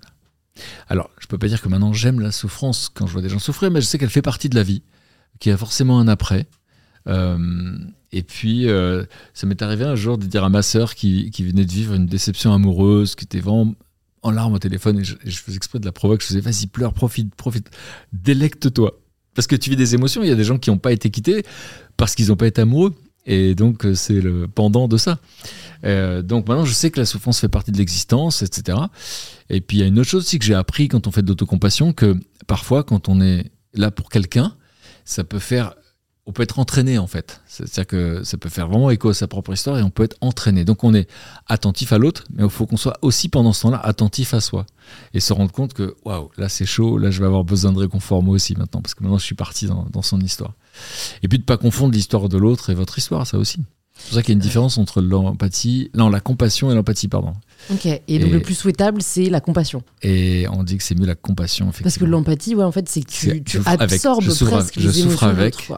Voilà, alors que j'ai la- compassion, c'est je suis attentif à la souffrance de l'autre, je crois. J'ai Mm. oublié ce que c'est exactement, mais voilà, c'est pas je souffre avec et, et, et, et je souffre après encore plus que la personne. Comment est-ce que tu sors de ta zone de confort? Bah là, par exemple, moi, je suis habitué, habitué à interviewer les gens. Le fait d'être interviewé, c'est forcément sortir de sa zone de confort.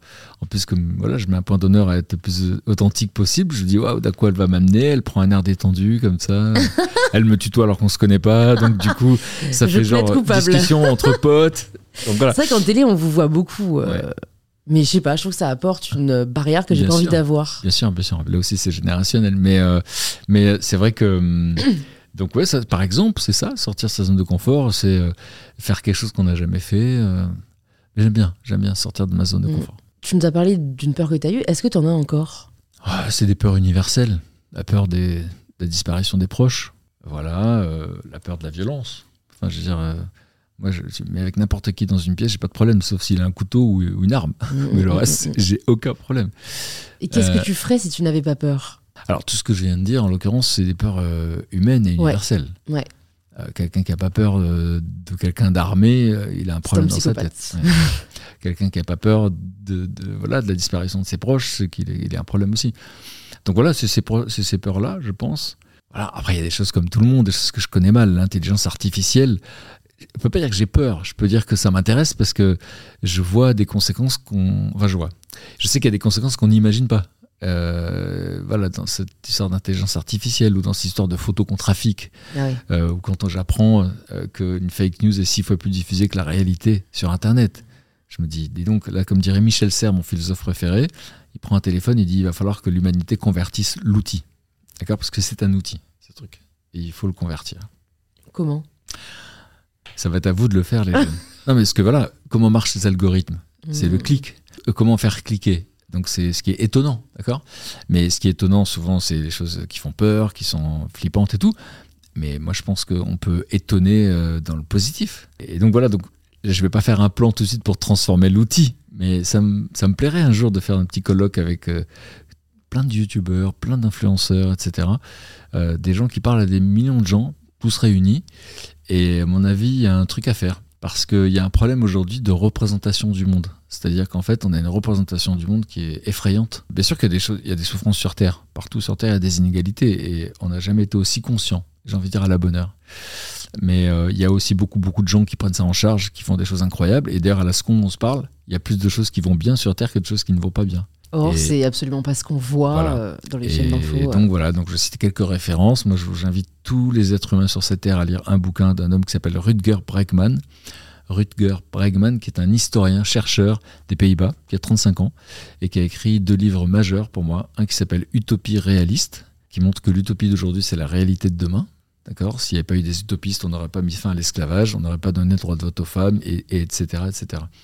Et son autre livre s'appelle Humanité, une histoire optimiste. D'accord? Ça va dans le sens contraire de ce qu'on imagine. Avec une première question qu'il pose dans le livre, donc Humanité, une histoire optimiste. Il pose la question imaginez deux mondes, le monde A, le monde B. Dans le monde A, en cas de crash d'avion, c'est chacun pour soi. D'accord? C'est vraiment le chaos. Dans le monde B, en cas de crash d'avion, les gens prennent soin les uns des autres. Toi, tu penses qu'on est dans le monde A, chacun pour soi, ou le monde B, tout le monde prend soin des autres, en cas de crash d'avion? Franchement, j'aurais tendance à dire A, mais si tu me poses la question, c'est que ça doit être B. Alors, 95% des gens sur Terre répondent le monde A, d'accord? La réalité, la réalité, les faits, donc ça, c'est pas des croyances, c'est des faits. Dans 100% des cas, les gens prennent soin les uns des autres.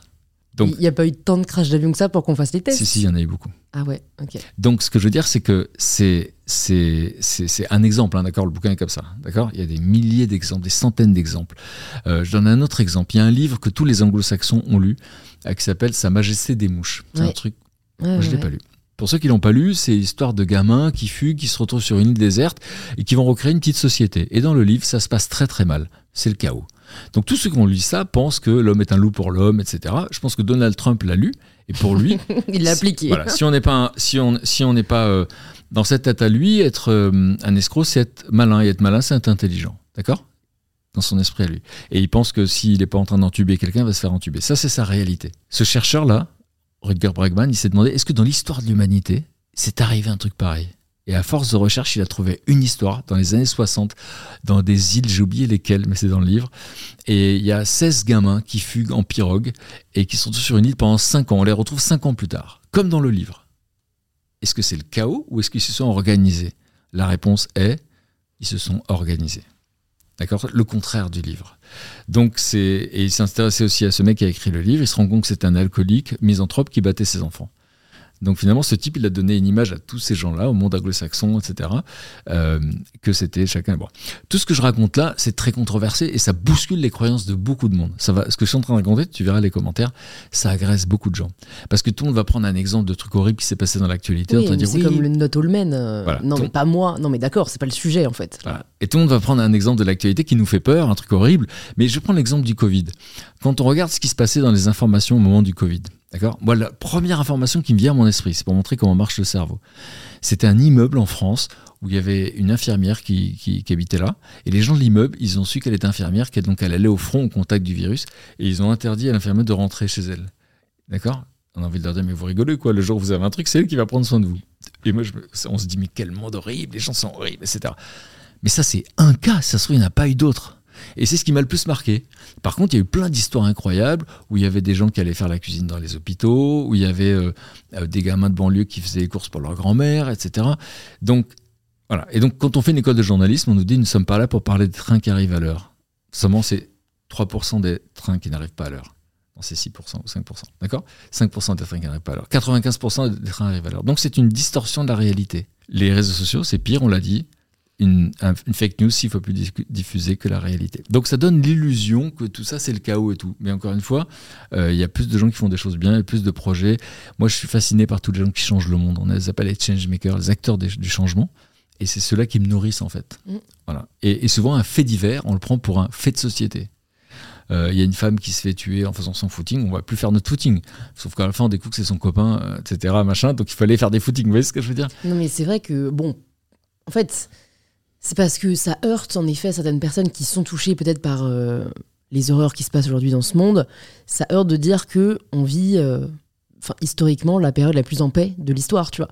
Mais c'est important de s'en rappeler c'est que ce siècle-là, le 21e siècle, est le siècle où le monde a connu le plus de paix, euh, le moins d'inégalités dans le monde. Bien sûr.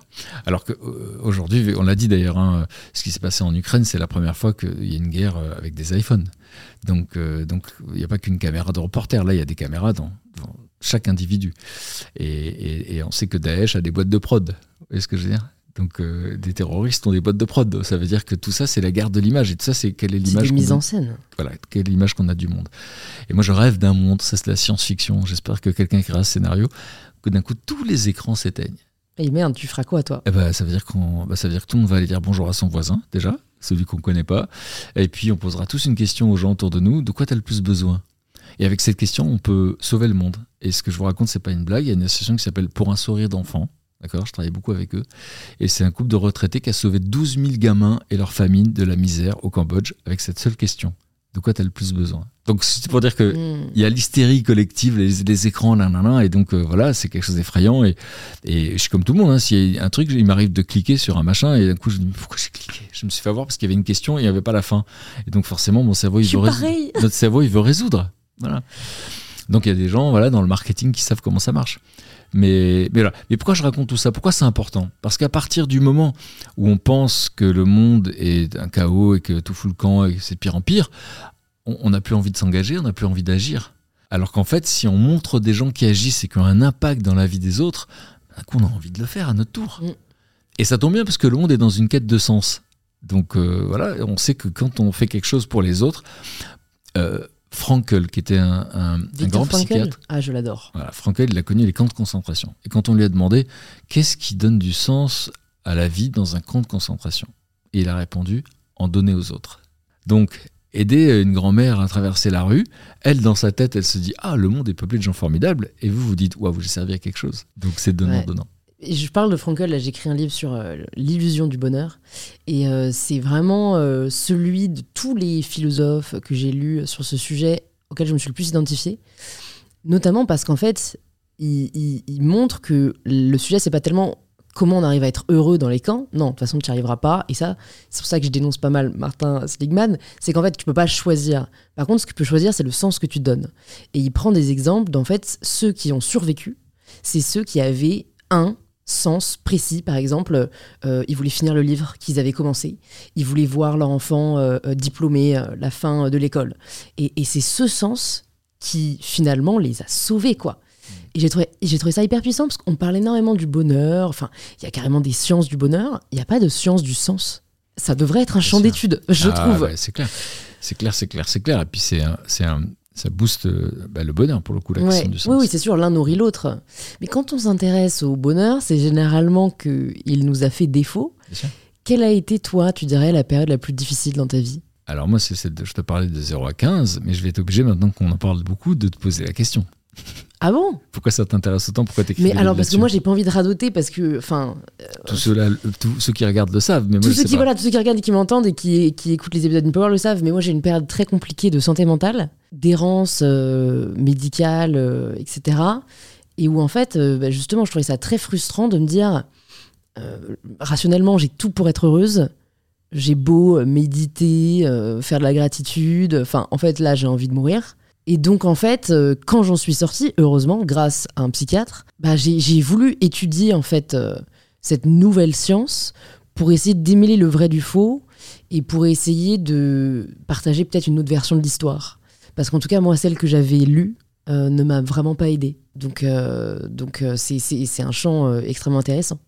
Donc, pour toi, c'est de 0 à 15 Oui. Ok. T'en as pas eu après T'as pas eu un moment Non, difficile non, après euh, comme tout le monde. Après comme tout le monde, quand je suis viré en plein succès dont je te parlais, euh, mm, mm. après c'est des événements classi- classiques de la vie, hein, une séparation, des choses Et, comme et ça. comment, comment tu t'en remets? Parce que, en fait, ça peut, ça peut, comme tu l'as si bien dit, ça peut briser. Euh, Est-ce que tu penses que c'est qu'une question de nature? Ben, c'est ça, euh, ça aussi c'est un champ d'étude. C'est-à-dire, qu'est-ce qui fait que des personnes, lorsqu'il y a une épreuve, vont être boostées Il y en a pour certains, pour qui c'est comme un ressort, c'est-à-dire qu'on a beau les enfoncer, mais j'ai l'impression d'avoir vécu ça. En fait, on a beau vous enfoncer, enfoncer, enfoncer, mais en vérité, il y a un ressort de ça va faire. Et puis il y en a d'autres à qui ça va briser les jambes, casser les ailes, comme on veut. Mmh. Et ça, c'est une, égali- une inégalité dont on parle pas souvent. On parle de beaucoup d'inégalités, mais pas de celle-là. Et dans mon émission, le dimanche à la campagne, à 16h sur France 2, eh bien, dans cette émission, c'est vrai qu'on se pose la question beaucoup. J'écoute les histoires des gens et j'essaie de comprendre pourquoi là, le prof de théâtre dit Mais non, mais quelqu'un qui fait autorité hein, va leur dire Mais vous serez jamais comédienne, vous serez jamais comédien. Oubliez. Et pourtant, cette personne va cartonner et être heureuse, très heureuse dans son métier Mmh. et d'autres qui vont arrêter les cours et vont faire autre chose. Ça, ça me fascine. Et c'est pour ça que j'ai besoin de raconter des histoires de gens qui n'ont pas lâché pour dire ne lâchez pas au premier obstacle. Regardez bien, la vie, elle est faite d'obstacles. Tout à l'heure, j'ai cité euh, le père de Michelle Obama. Derrière chaque personne, il y a le fil invisible de son histoire. Il y a une autre phrase que je citais sans connaître l'auteur. Et c'est le chanteur Grégoire qui m'a envoyé le message. Il sait de quoi il parle. Il m'a dit, euh, il y a quelqu'un qui disait, euh, à chaque fois que tu croises quelqu'un, cette personne a déjà traversé l'enfer plusieurs fois. Et c'est vrai pour tout le monde. Je t'entendais dire tout à l'heure qu'il y avait des gens qui n'avaient pas eu trop de problèmes, j'y crois pas. Dans mon émission du dimanche sur France 2, il y a des gens qui, euh, euh, qui ont vécu euh, la, la phobie scolaire. qui avaient l'impression d'être idiots parce qu'ils n'étaient pas dans le système. Il y a des gens qui ont été humiliés par des profs. Il y a des gens qui ont été harcelés à l'école. Il y a des gens qui ont une famille toxique. Il y a des gens qui ont eu des profs qui leur ont dit tu feras jamais ça. Et c'est que des gens, c'est que des résilients. En fait, cette émission que je fais le dimanche, c'est une émission sur la résilience. J'ai l'impression que tu fais un peu ça aussi. Finalement, quand on se raconte ces histoires-là, c'est de la résilience qu'il s'agit. Et c'est vrai que c'est un concept qui donne beaucoup d'espoir, la résilience. C'est l'idée que c'est possible euh, de s'en sortir. Mais il faut des conditions pour la résilience. Il faut faire des rencontres, il faut être capable de s'accrocher les plantes, à d'autres choses, à d'autres supports que ceux qu'on avait au départ. Et donc, euh, moi, je ne crois pas qu'il y ait des gens euh, euh, qui- pour qui c'est un long fleuve tranquille. Je ne crois pas ça. Je connais des gens qui ont eu des parents merveilleux et qui, du coup, ont, ont souffert en amour parce qu'ils n'ont jamais réussi à retrouver ce modèle-là. Euh, Il y a des gens qui ont été surprotégés euh, euh, sur le plan matériel et qui, finalement, euh, ont du mal à se dépatouiller dans la vraie vie. Euh, je ne crois pas qu'il y ait de situation idéale. Je non, crois pas c'est- qu'il y ait de non, vie mais de toute façon, c'est sûr, il n'y a pas de vie parfaite. Et enfin, contrairement à ce que les réseaux sociaux, malheureusement, parfois nous font Ah croire, euh, c'est aussi ce pourquoi j'essaie de lutter euh, sur mes réseaux sociaux, c'est montrer du vrai. Mais tu vois, moi, pour avoir reçu euh, là euh, 350 personnes sur Empower, je me rends quand même compte, parce que finalement, tu peux pas tellement te rendre compte avant, surtout quand tu commences à recevoir des personnes que tu connaissais pas avant, mais qu'en fait, il y a des personnes qui ne vivent pas les choses comme des difficultés. Tu vois, j'ai vraiment reçu des gens, ils ont vécu, euh, comme tu dis, hein, on a tous des moments difficiles, des deuils, des ruptures, mais fondamentalement, et moi j'associe ça à la santé mentale, tu vois, ils ont une santé mentale, euh, voilà, de fer. Et, et- et ça, euh, c'est le truc où, oui, je pense qu'on peut euh, un peu muscler parce que tout est un muscle, mais qu'il y a en effet une base, euh, une, une génétique qu'on pourra jamais changer, tu vois. Et, et, ça peut déculpabiliser finalement de l'entendre quoi. C'est pas si vous nous écoutez, c'est potentiellement pas de votre faute s'il y a une anxiété contre laquelle vous ne pouvez pas vous battre quoi. Quoi qu'il arrive, c'est pas de notre faute parce que c'est ce qu'on a traversé, puis il y a cette partie génétique. Tu sais, on dit que euh, tous ces bouquins sur le bonheur, ils en général, c'est bien expliqué au début, qu'en fait, le bonheur, on a étudié, il y a souvent le, l'environnement social et pas social aussi la psychologie de nos parents ce qu'ils avaient mmh. vécu et donc de nos grands-parents etc et puis euh, il y a euh, la génétique effectivement, des fois des hormones, etc. Euh, et il dit souvent que c'est 40% sur lesquels on peut travailler. Mais là aussi, c'est rigolo. Il y a ceux qui, qui voient le verre à moitié vide qui disent Oh, que 40%. Et il y a ceux qui voient le verre à moitié plein qui disent Ah, mais génial, je peux Une marge de manœuvre. La vraie inégalité, elle est là aussi. Pourquoi je vois le verre à moitié plein et pourquoi d'autres le voient à moitié vide? Comment est-ce que tu améliores tes 40% bah, C'est tout ce qu'on s'est raconté tout ce qu'on s'est raconté. La pleine conscience, le silence. Ouais, tout, et puis l'expérience de la vie c'est au fur et à mesure de l'existence, voilà, euh, on se rend compte que. Mais si tu avais pu gagner du temps, si tu avais pu parler à, tu vois, si tu avais l'âge là de ton fils, ou, plutôt, qu'est-ce que tu dirais à ton fils lui pour qu'il gagne du temps? Bah, j'ai eu la chance qu'il accepte à 20 ans de venir dans un cours d'autocompassion. Euh, donc l'autocompassion, c'est MSC, MSC. C'est pas les croisières, c'est Mindful Self Compassion. Et donc voilà, c'est euh, pour apprendre à, être plus doux avec soi, parce qu'évidemment il était très dur avec lui. Et, euh, donc du coup, ça c'est un, truc important, je pense, parce que c'est une phrase. Si on résume l'autocompassion d'une phrase, c'est de quoi j'ai besoin? D'un coup, peut-être en sortant d'ici, je veux dire, j'ai besoin d'aller prendre l'air, euh, au lieu de rentrer tout de suite dans un autre rendez-vous. ou alors, j'ai besoin ce soir de me voir un bon film, de rentrer dans une autre histoire que la mienne. Euh, j'ai besoin euh, de me faire euh, un week-end avec des amis. J'ai besoin d'aller marcher seul, faire une randonnée, Saint-Jacques-de-Compostelle. J'ai besoin d'un projet. Je manque d'un projet. donc de quoi j'ai besoin? Moi, si je devais résumer toutes ces années de, de, recherche que j'ai faites, c'était en deux phrases. La première, c'est comment je me sens là tout de suite? Parce que déjà, un, ça désactive quand c'est négatif, mais deux, ça permet de se dire, voilà, je me sens triste. Je ne sais pas si j'ai envie d'aller à ce dîner en fait. Euh, ou alors peut-être au contraire, ça va me faire plaisir d'être dans l'histoire des autres et d'oublier mon histoire pendant une soirée. Peut-être que je vais même parler de mon histoire. Et, du coup, ça va permettre à d'autres de me donner des, clés. Euh, donc comment je me sens et de quoi j'ai besoin là maintenant. Voilà. Et, des fois, ça va être j'ai besoin de prendre soin des autres. Ça peut être ça. Et tout ça, c'est pas. Souvent, on a opposé euh, l'engagement avec le. Parce que dans développement personnel, il y a personnel. Mais moi, ce que j'ai observé, moi, je fais partie d'un collectif qui s'appelle Intériorité et Changement. J'ai fait euh, par exemple euh, la communication non violente, ça c'est pareil, j'invite tout le monde à faire ça, c'est extraordinaire, c'est presque magique. Comment parler à l'autre euh, sans être dans le conflit permanent Et ben en fait, c'est des petites clés très drôles. Par exemple, on ne dit pas tu.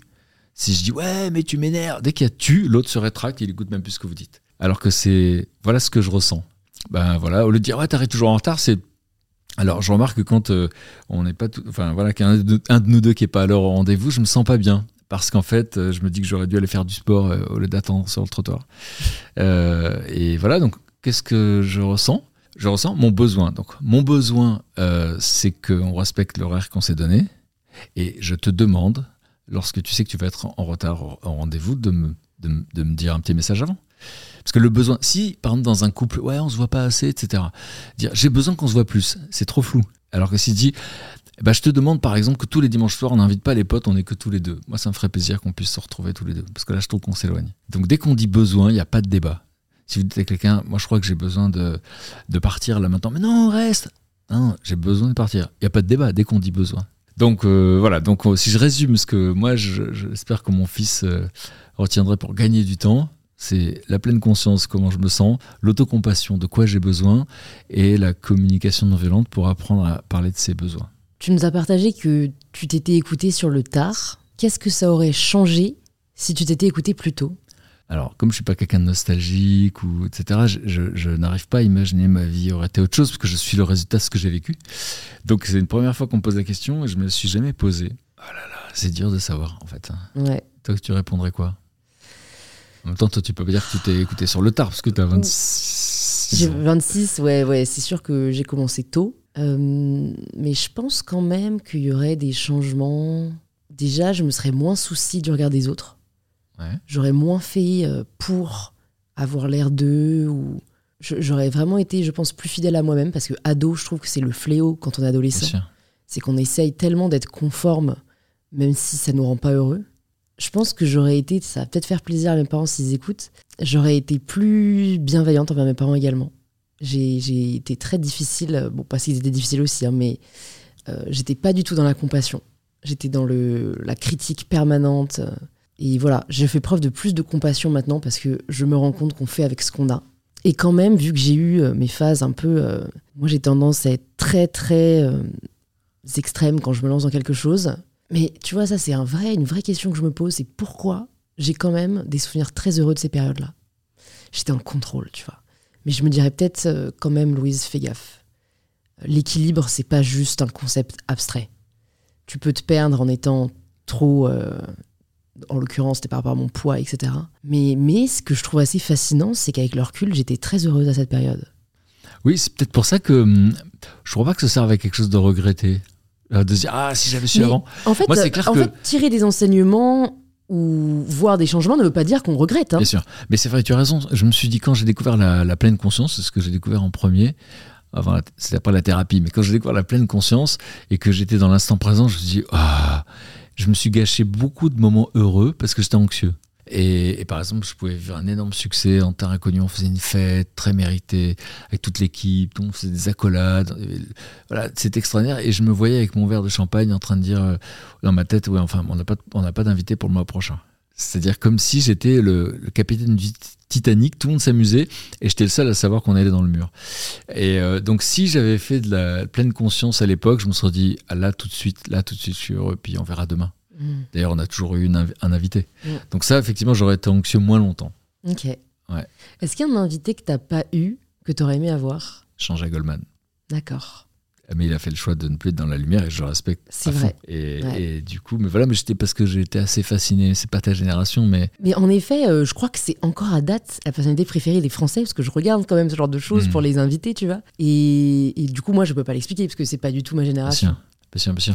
Bah, en fait, euh, bon, d'abord, c'était, euh, c'est, c'est, c'est, c'est un- quelqu'un qui a beaucoup, beaucoup de talent, parce qu'en fait, chaque fois qu'il a composé une mélodie, c'est devenu un tube, c'est-à-dire que c'est- tout le monde a aimé ses mélodies, euh, la manière dont il écrivait. Après, il se trouve qu'il a été très critiqué. Alors, tu parlais du regard des autres. Il a été très critiqué par la presse, l'intelligentsia, on va l'appeler comme ça, d'accord, la presse parisienne, etc., parce que il était populaire, mais dans le bon sens du terme. Mm. Et, et du coup, un jour, il a eu tellement de critiques, il a payé une page de Libération.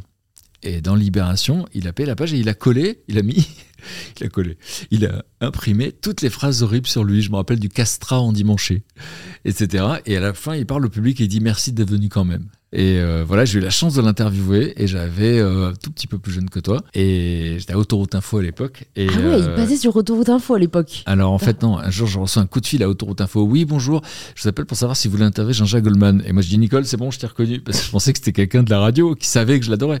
Et c'était vrai, Pascal Cafiz à l'époque de Rimbaud Productions. Et euh, donc je l'ai interviewé euh, dans les coulisses d'un concert à Bourg-en-Bresse. Et on devait avoir 20 minutes. Et à chaque fois qu'on nous interrompait il disait non non c'est bon on est passé une heure et demie ensemble. Et à la fin il m'a dit vous m'avez posé des questions qu'on m'a jamais posées. Et ça m'a donné beaucoup de courage pour la suite.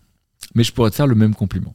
Oh, c'est gentil, merci. Vraiment. Et ben, je vais te demander une autre question, que normalement je pose un peu à la fin, mais bon, malheureusement, on arrive à la fin, mais ça fait sens. Qui est-ce que tu aimerais entendre à ce micro? Qui j'aimerais entendre à ton micro? Ouais. Michel Obama Merci, mais tu sais que c'est la réponse que je donne Tu savais T'avais vu Non? T'avais pas fait de recherche? J'ai Tu sais que pour l'anecdote, j'ai fa- enfin, j'ai failli l'avoir. J'ai eu la chance d'être invité par sa maison d'édition au lancement de son deuxième livre. Donc je suis allé à Washington et genre à partir de là, j'ai fait un branle-bas combat pour la recevoir. J'ai essayé d'activer mon réseau, des gens, j'ai fait un appel sur LinkedIn et tout. Au final, malheureusement, je n'ai pas pu. Euh, j'ai assisté quand même au lancement de son livre. Tu vois, j'ai je l'ai vu, je lui ai genre dit bonjour, mais j'ai pas encore pu l'interviewer. Mais c'est quelqu'un que j'admire beaucoup. Et tu sais pourquoi? Qu'est-ce qu'elle t'inspire? En fait, je suis très admirative, j'ai envie de dire, de son intelligence émotionnelle. Tu vois, pour avoir été dans la même pièce qu'elle, en fait, elle arrive à te donner un sentiment d'identification, alors que, euh, enfin, c'est- une déesse vivante, tu vois.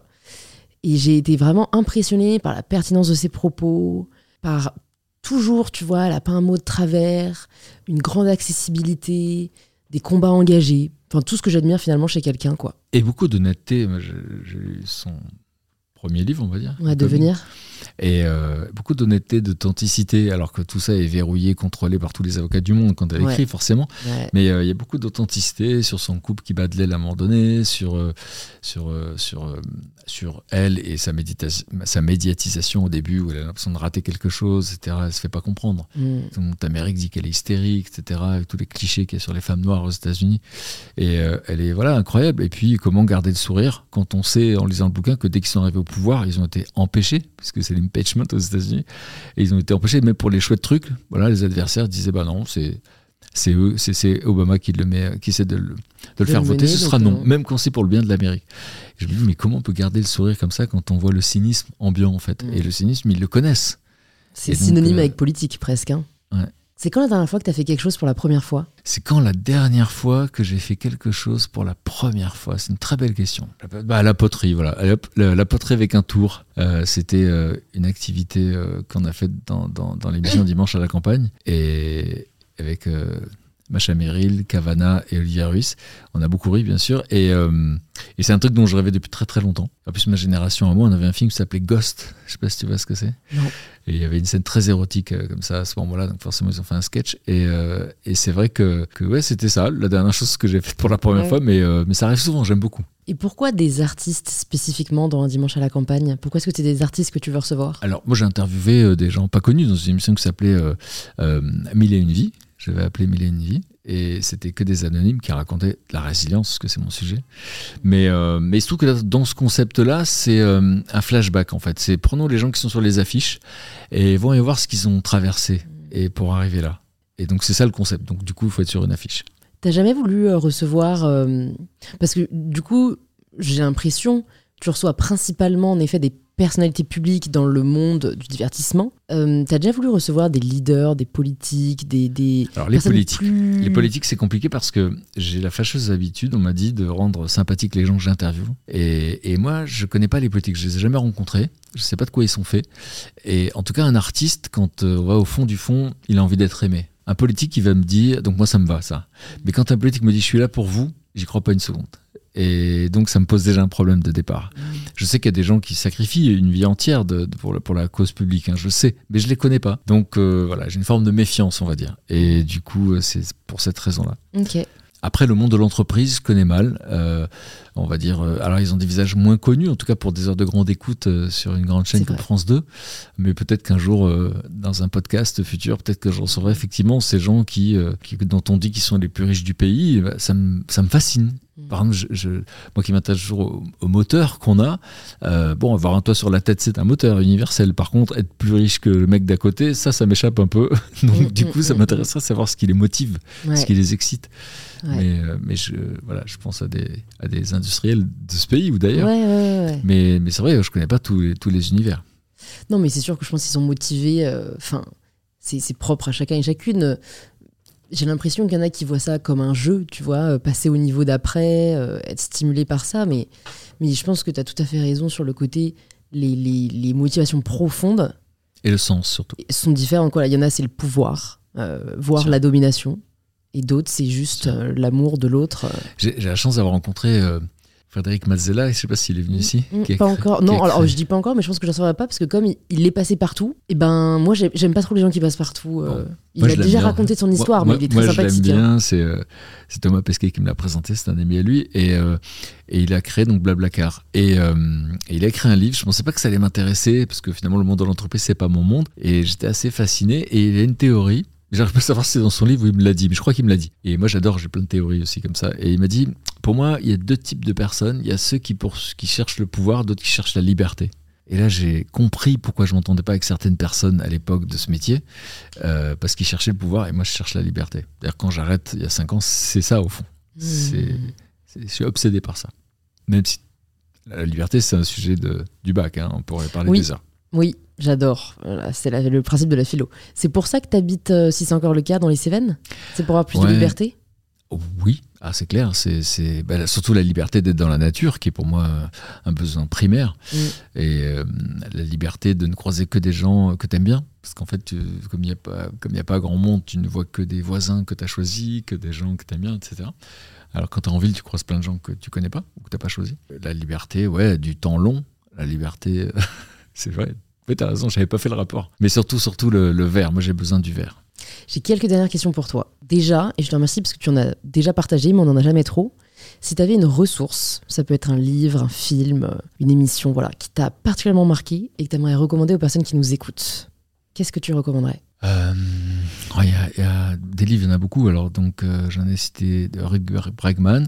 Je citerai un autre livre d'un homme qui s'appelle Hans Rowling.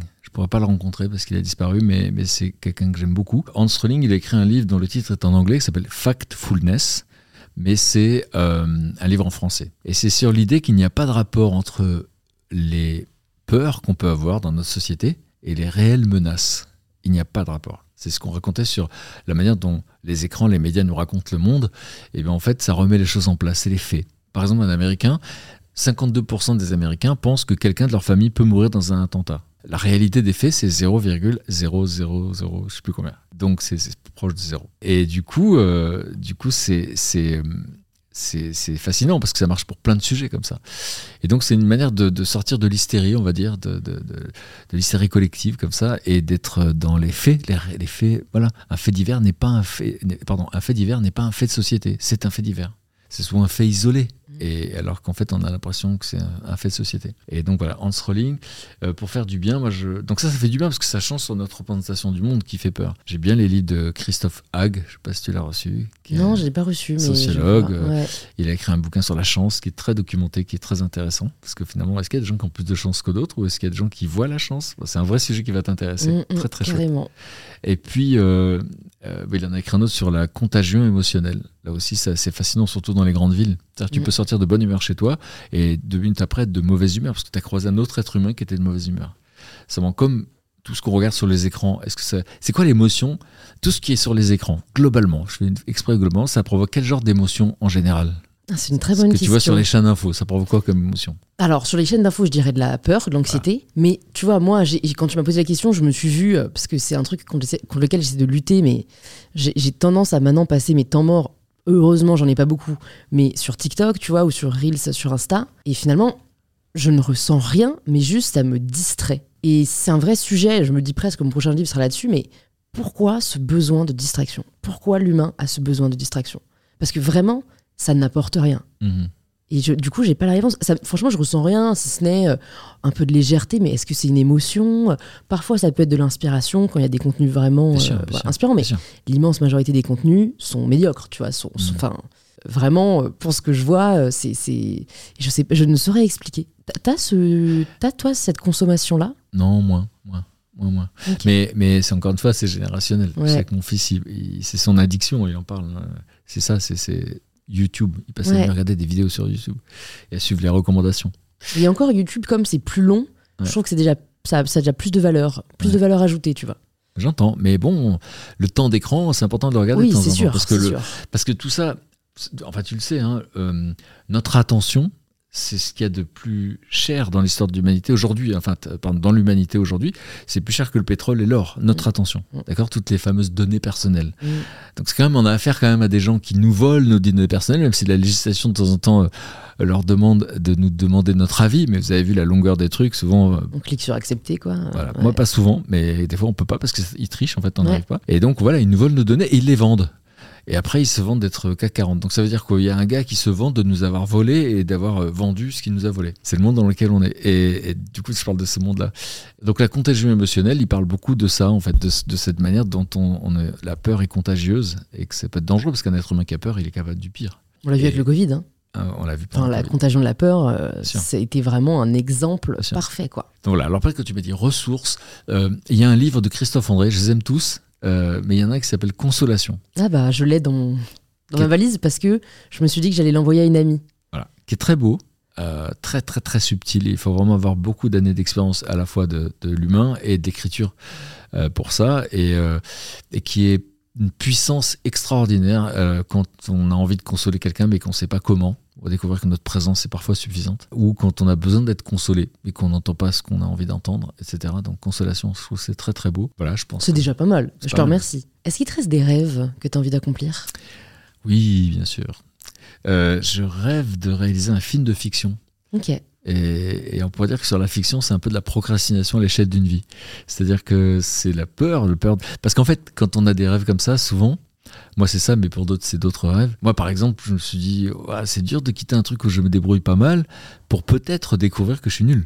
C'est-à-dire, moi, je crois que je vais faire des, films super, mais peut-être que je vais découvrir que je suis nul. C'est pour ça qu'on hésite à y aller souvent, euh, où il y a trop d'obstacles, etc. Euh, donc, ça, c'est un rêve que j'ai, effectivement, de réaliser ma première fiction. J'ai lu euh, récemment, alors je sais plus exactement où, mais qu'en fait, pour se détacher du perfectionnisme et de la peur de l'échec, il fallait faire des activités qui nous font du bien sans chercher à avoir un quelconque résultat. Et donc, en fait, commencer des activités dans lesquelles on est nul. Et ça m'a vraiment fait réfléchir. Et je me suis dit, c'est vrai que je, je fais Enfin, je fais pas assez ça, tu vois. Euh, Mm. Je sais pas, euh, commencer un instrument, euh, bah, tu vois, faire de la poterie euh, ou faire de la peinture. Enfin, ouais. même, même si t'es nul, même si c'est pas beau, le faire juste pour le plaisir de faire et pas pour le résultat. Ouais, j'entends. Mais je comprends, je comprends. Et mon fils, c'est rigolo parce qu'il est, souvent, il, c'est- il est assez perfectionniste. Et, malgré le stage de compassion, des fois, parce que c'est comme, faut le pratiquer. Hein, on vous donne les outils, puis après, c'est comme une altère. Si vous faites que la toucher, ça, vous aurez pas de muscles. Mais si vous faites l'exercice, oui. Et donc, faut faire l'exercice. Ça lui arrive de pas faire l'exercice. Et du coup, il a commencé à faire des concours de jeux vidéo. Il crée des jeux vidéo avec des potes. Et, euh, c'est des concours, euh, ça tombe bien parce que c'était justement fait un truc, euh, je sais plus quel était le terme, euh, silly ou un truc comme ça, un peu idiot, je sais pas. Après, il dit Bon, je crois qu'on a triché parce que c'est pas mal ce qu'on a fait. Mais le fait qu'on lui dise Faites un truc idiot, ça les a détendus pour le premier concours qu'ils ont fait. Après, ils ont pas arrêté d'en gagner d'autres. Et du coup, parce qu'il y avait ce truc-là, ce que tu viens de dire. Se dire Allez, c'est pas grave, on fait un truc. On fait un truc nul. Ouais, se détacher du résultat. C'est pas quoi. grave de faire un truc Mm. nul. Ouais. Écoute, je vais te poser la dernière question du podcast, la question signature. Ça signifie quoi pour toi prendre le pouvoir de sa vie? Euh, moi, je pense que c'est prendre soin de soi. Parce qu'on peut pas prendre soin des autres si on prend pas soin de soi. Tu connais l'histoire de. T'en as parlé beaucoup ici. Mais je vais le raconter quand même pour ceux qui auraient raté parce que moi, je l'ai Non, mais vécu. en plus, c'est pas ici qu'on en a parlé. Alors, à l'âge de 20 ans, j'ai pris l'avion pour la première fois de ma vie, c'est vrai. Et, j'étais très attentif. J'allais à New York. Et j'étais très attentif aux instructions parce que je me suis dit, alors qu'est-ce qu'on doit faire en cas de? Et donc, en cas de dépressurisation, les masques à oxygène vont tomber. Et la phrase d'après est. vous mettez d'abord le masque sur vous avant de le mettre à la personne à côté. C'est intéressant parce que beaucoup de gens à qui je pose la question, même qui prennent l'avion, se trompent. D'accord? Et donc, il dit ça, mettez-vous le masque d'abord. Et moi, je pense à ce moment-là, ah bah d'accord, alors c'est le chaos, moi d'abord, les autres, on verra plus tard. Et Christophe André, donc toujours le même, dit, mais comment vous voulez euh, aider les autres si vous ne respirez pas? Donc la métaphore est simple à comprendre. Dans la vie, comment est-ce qu'on peut aider les autres si on ne prend pas soin de soi? Beaucoup de soignants sont en burn-out. Euh, beaucoup de gens qui prennent soin des autres sont en burn-out parce qu'ils prennent pas soin d'eux. Donc prendre soin de soi, c'est pas égoïste, c'est euh, être capable d'être attentif à ses besoins, dire Ah, ce week-end je pourrais pas prendre soin d'eux, il faut que j'aille prendre soin de moi, et puis après je serai plus fort. Et je l'ai vécu dans ma vraie vie, ça, des trucs incroyables comme ça, où quelqu'un euh, venait de me faire un massage et j'étais capable avec mon fils d'aider quelqu'un qui avait besoin dans la rue, etc. Jusqu'à 5 heures du matin, c'est une histoire rocambolesque, mais parce qu'on venait de me masser et de prendre soin de moi. Je pense pas que j'aurais eu la force de le faire ce jour-là sans ça. Donc, faire accepter qu'on prenne soin de soi, enfin prendre soin de soi, être attentif à ses besoins. Et, et ensuite, on peut prendre soin des autres, et prendre soin des autres, c'est changer le monde. J'adore. C'est une dernière phrase vraiment très inspirante. Merci beaucoup Frédéric pour euh, ce moment. Pour les personnes qui désormais veulent en savoir encore plus sur toi, sur tes émissions, où est-ce que tu veux qu'on les redirige? Bah, France 2, c'est le dimanche. Alors, il y a les replays pour les gens de ta génération sur France 2. Et je peux dire qu'un dimanche à la campagne, c'est quelque chose qui donne beaucoup d'espoir, justement, qui donne la pêche, qui donne envie d'entreprendre. Et Euh, surtout, je me permets de rajouter, si vous écoutez une Power, je pense que l'émission vous plaira énormément parce que voilà, c'est le Vous même concept kiffer. avec plus d'invités et, des personnalités très inspirantes. On a les mêmes valeurs. Donc, Et, euh, et ton Insta, euh, je mettrai aussi dans et voilà, la barre de description. euh, mon- mon Instagram, mon Facebook et, et tout ça. Voilà, Super. je partage mes aventures. Ben, merci beaucoup Frédéric. Et Merci à puis peut-être à bientôt. Merci à vous d'être arrivé au bout de cet épisode. J'espère que cette conversation vous a plu. Si c'est le cas, ça nous fait toujours plaisir de lire vos retours. Alors n'hésitez pas à envoyer un petit message à Frédéric. Je pense que ça lui fera très plaisir. Et à nous taguer en story pour nous partager vos retours. frédériclopez.officiel et mybetterself. Et si vous cherchez quel épisode écouter ensuite, plus de 300 épisodes sont disponibles gratuitement sur InPower. Il suffit de vous abonner sur la plateforme que vous utilisez là, en ce moment même. Et si vous êtes super extra, de le faire découvrir à un proche à la recherche d'inspiration. Je vous dis donc à très vite pour un tout nouvel épisode d'InPower.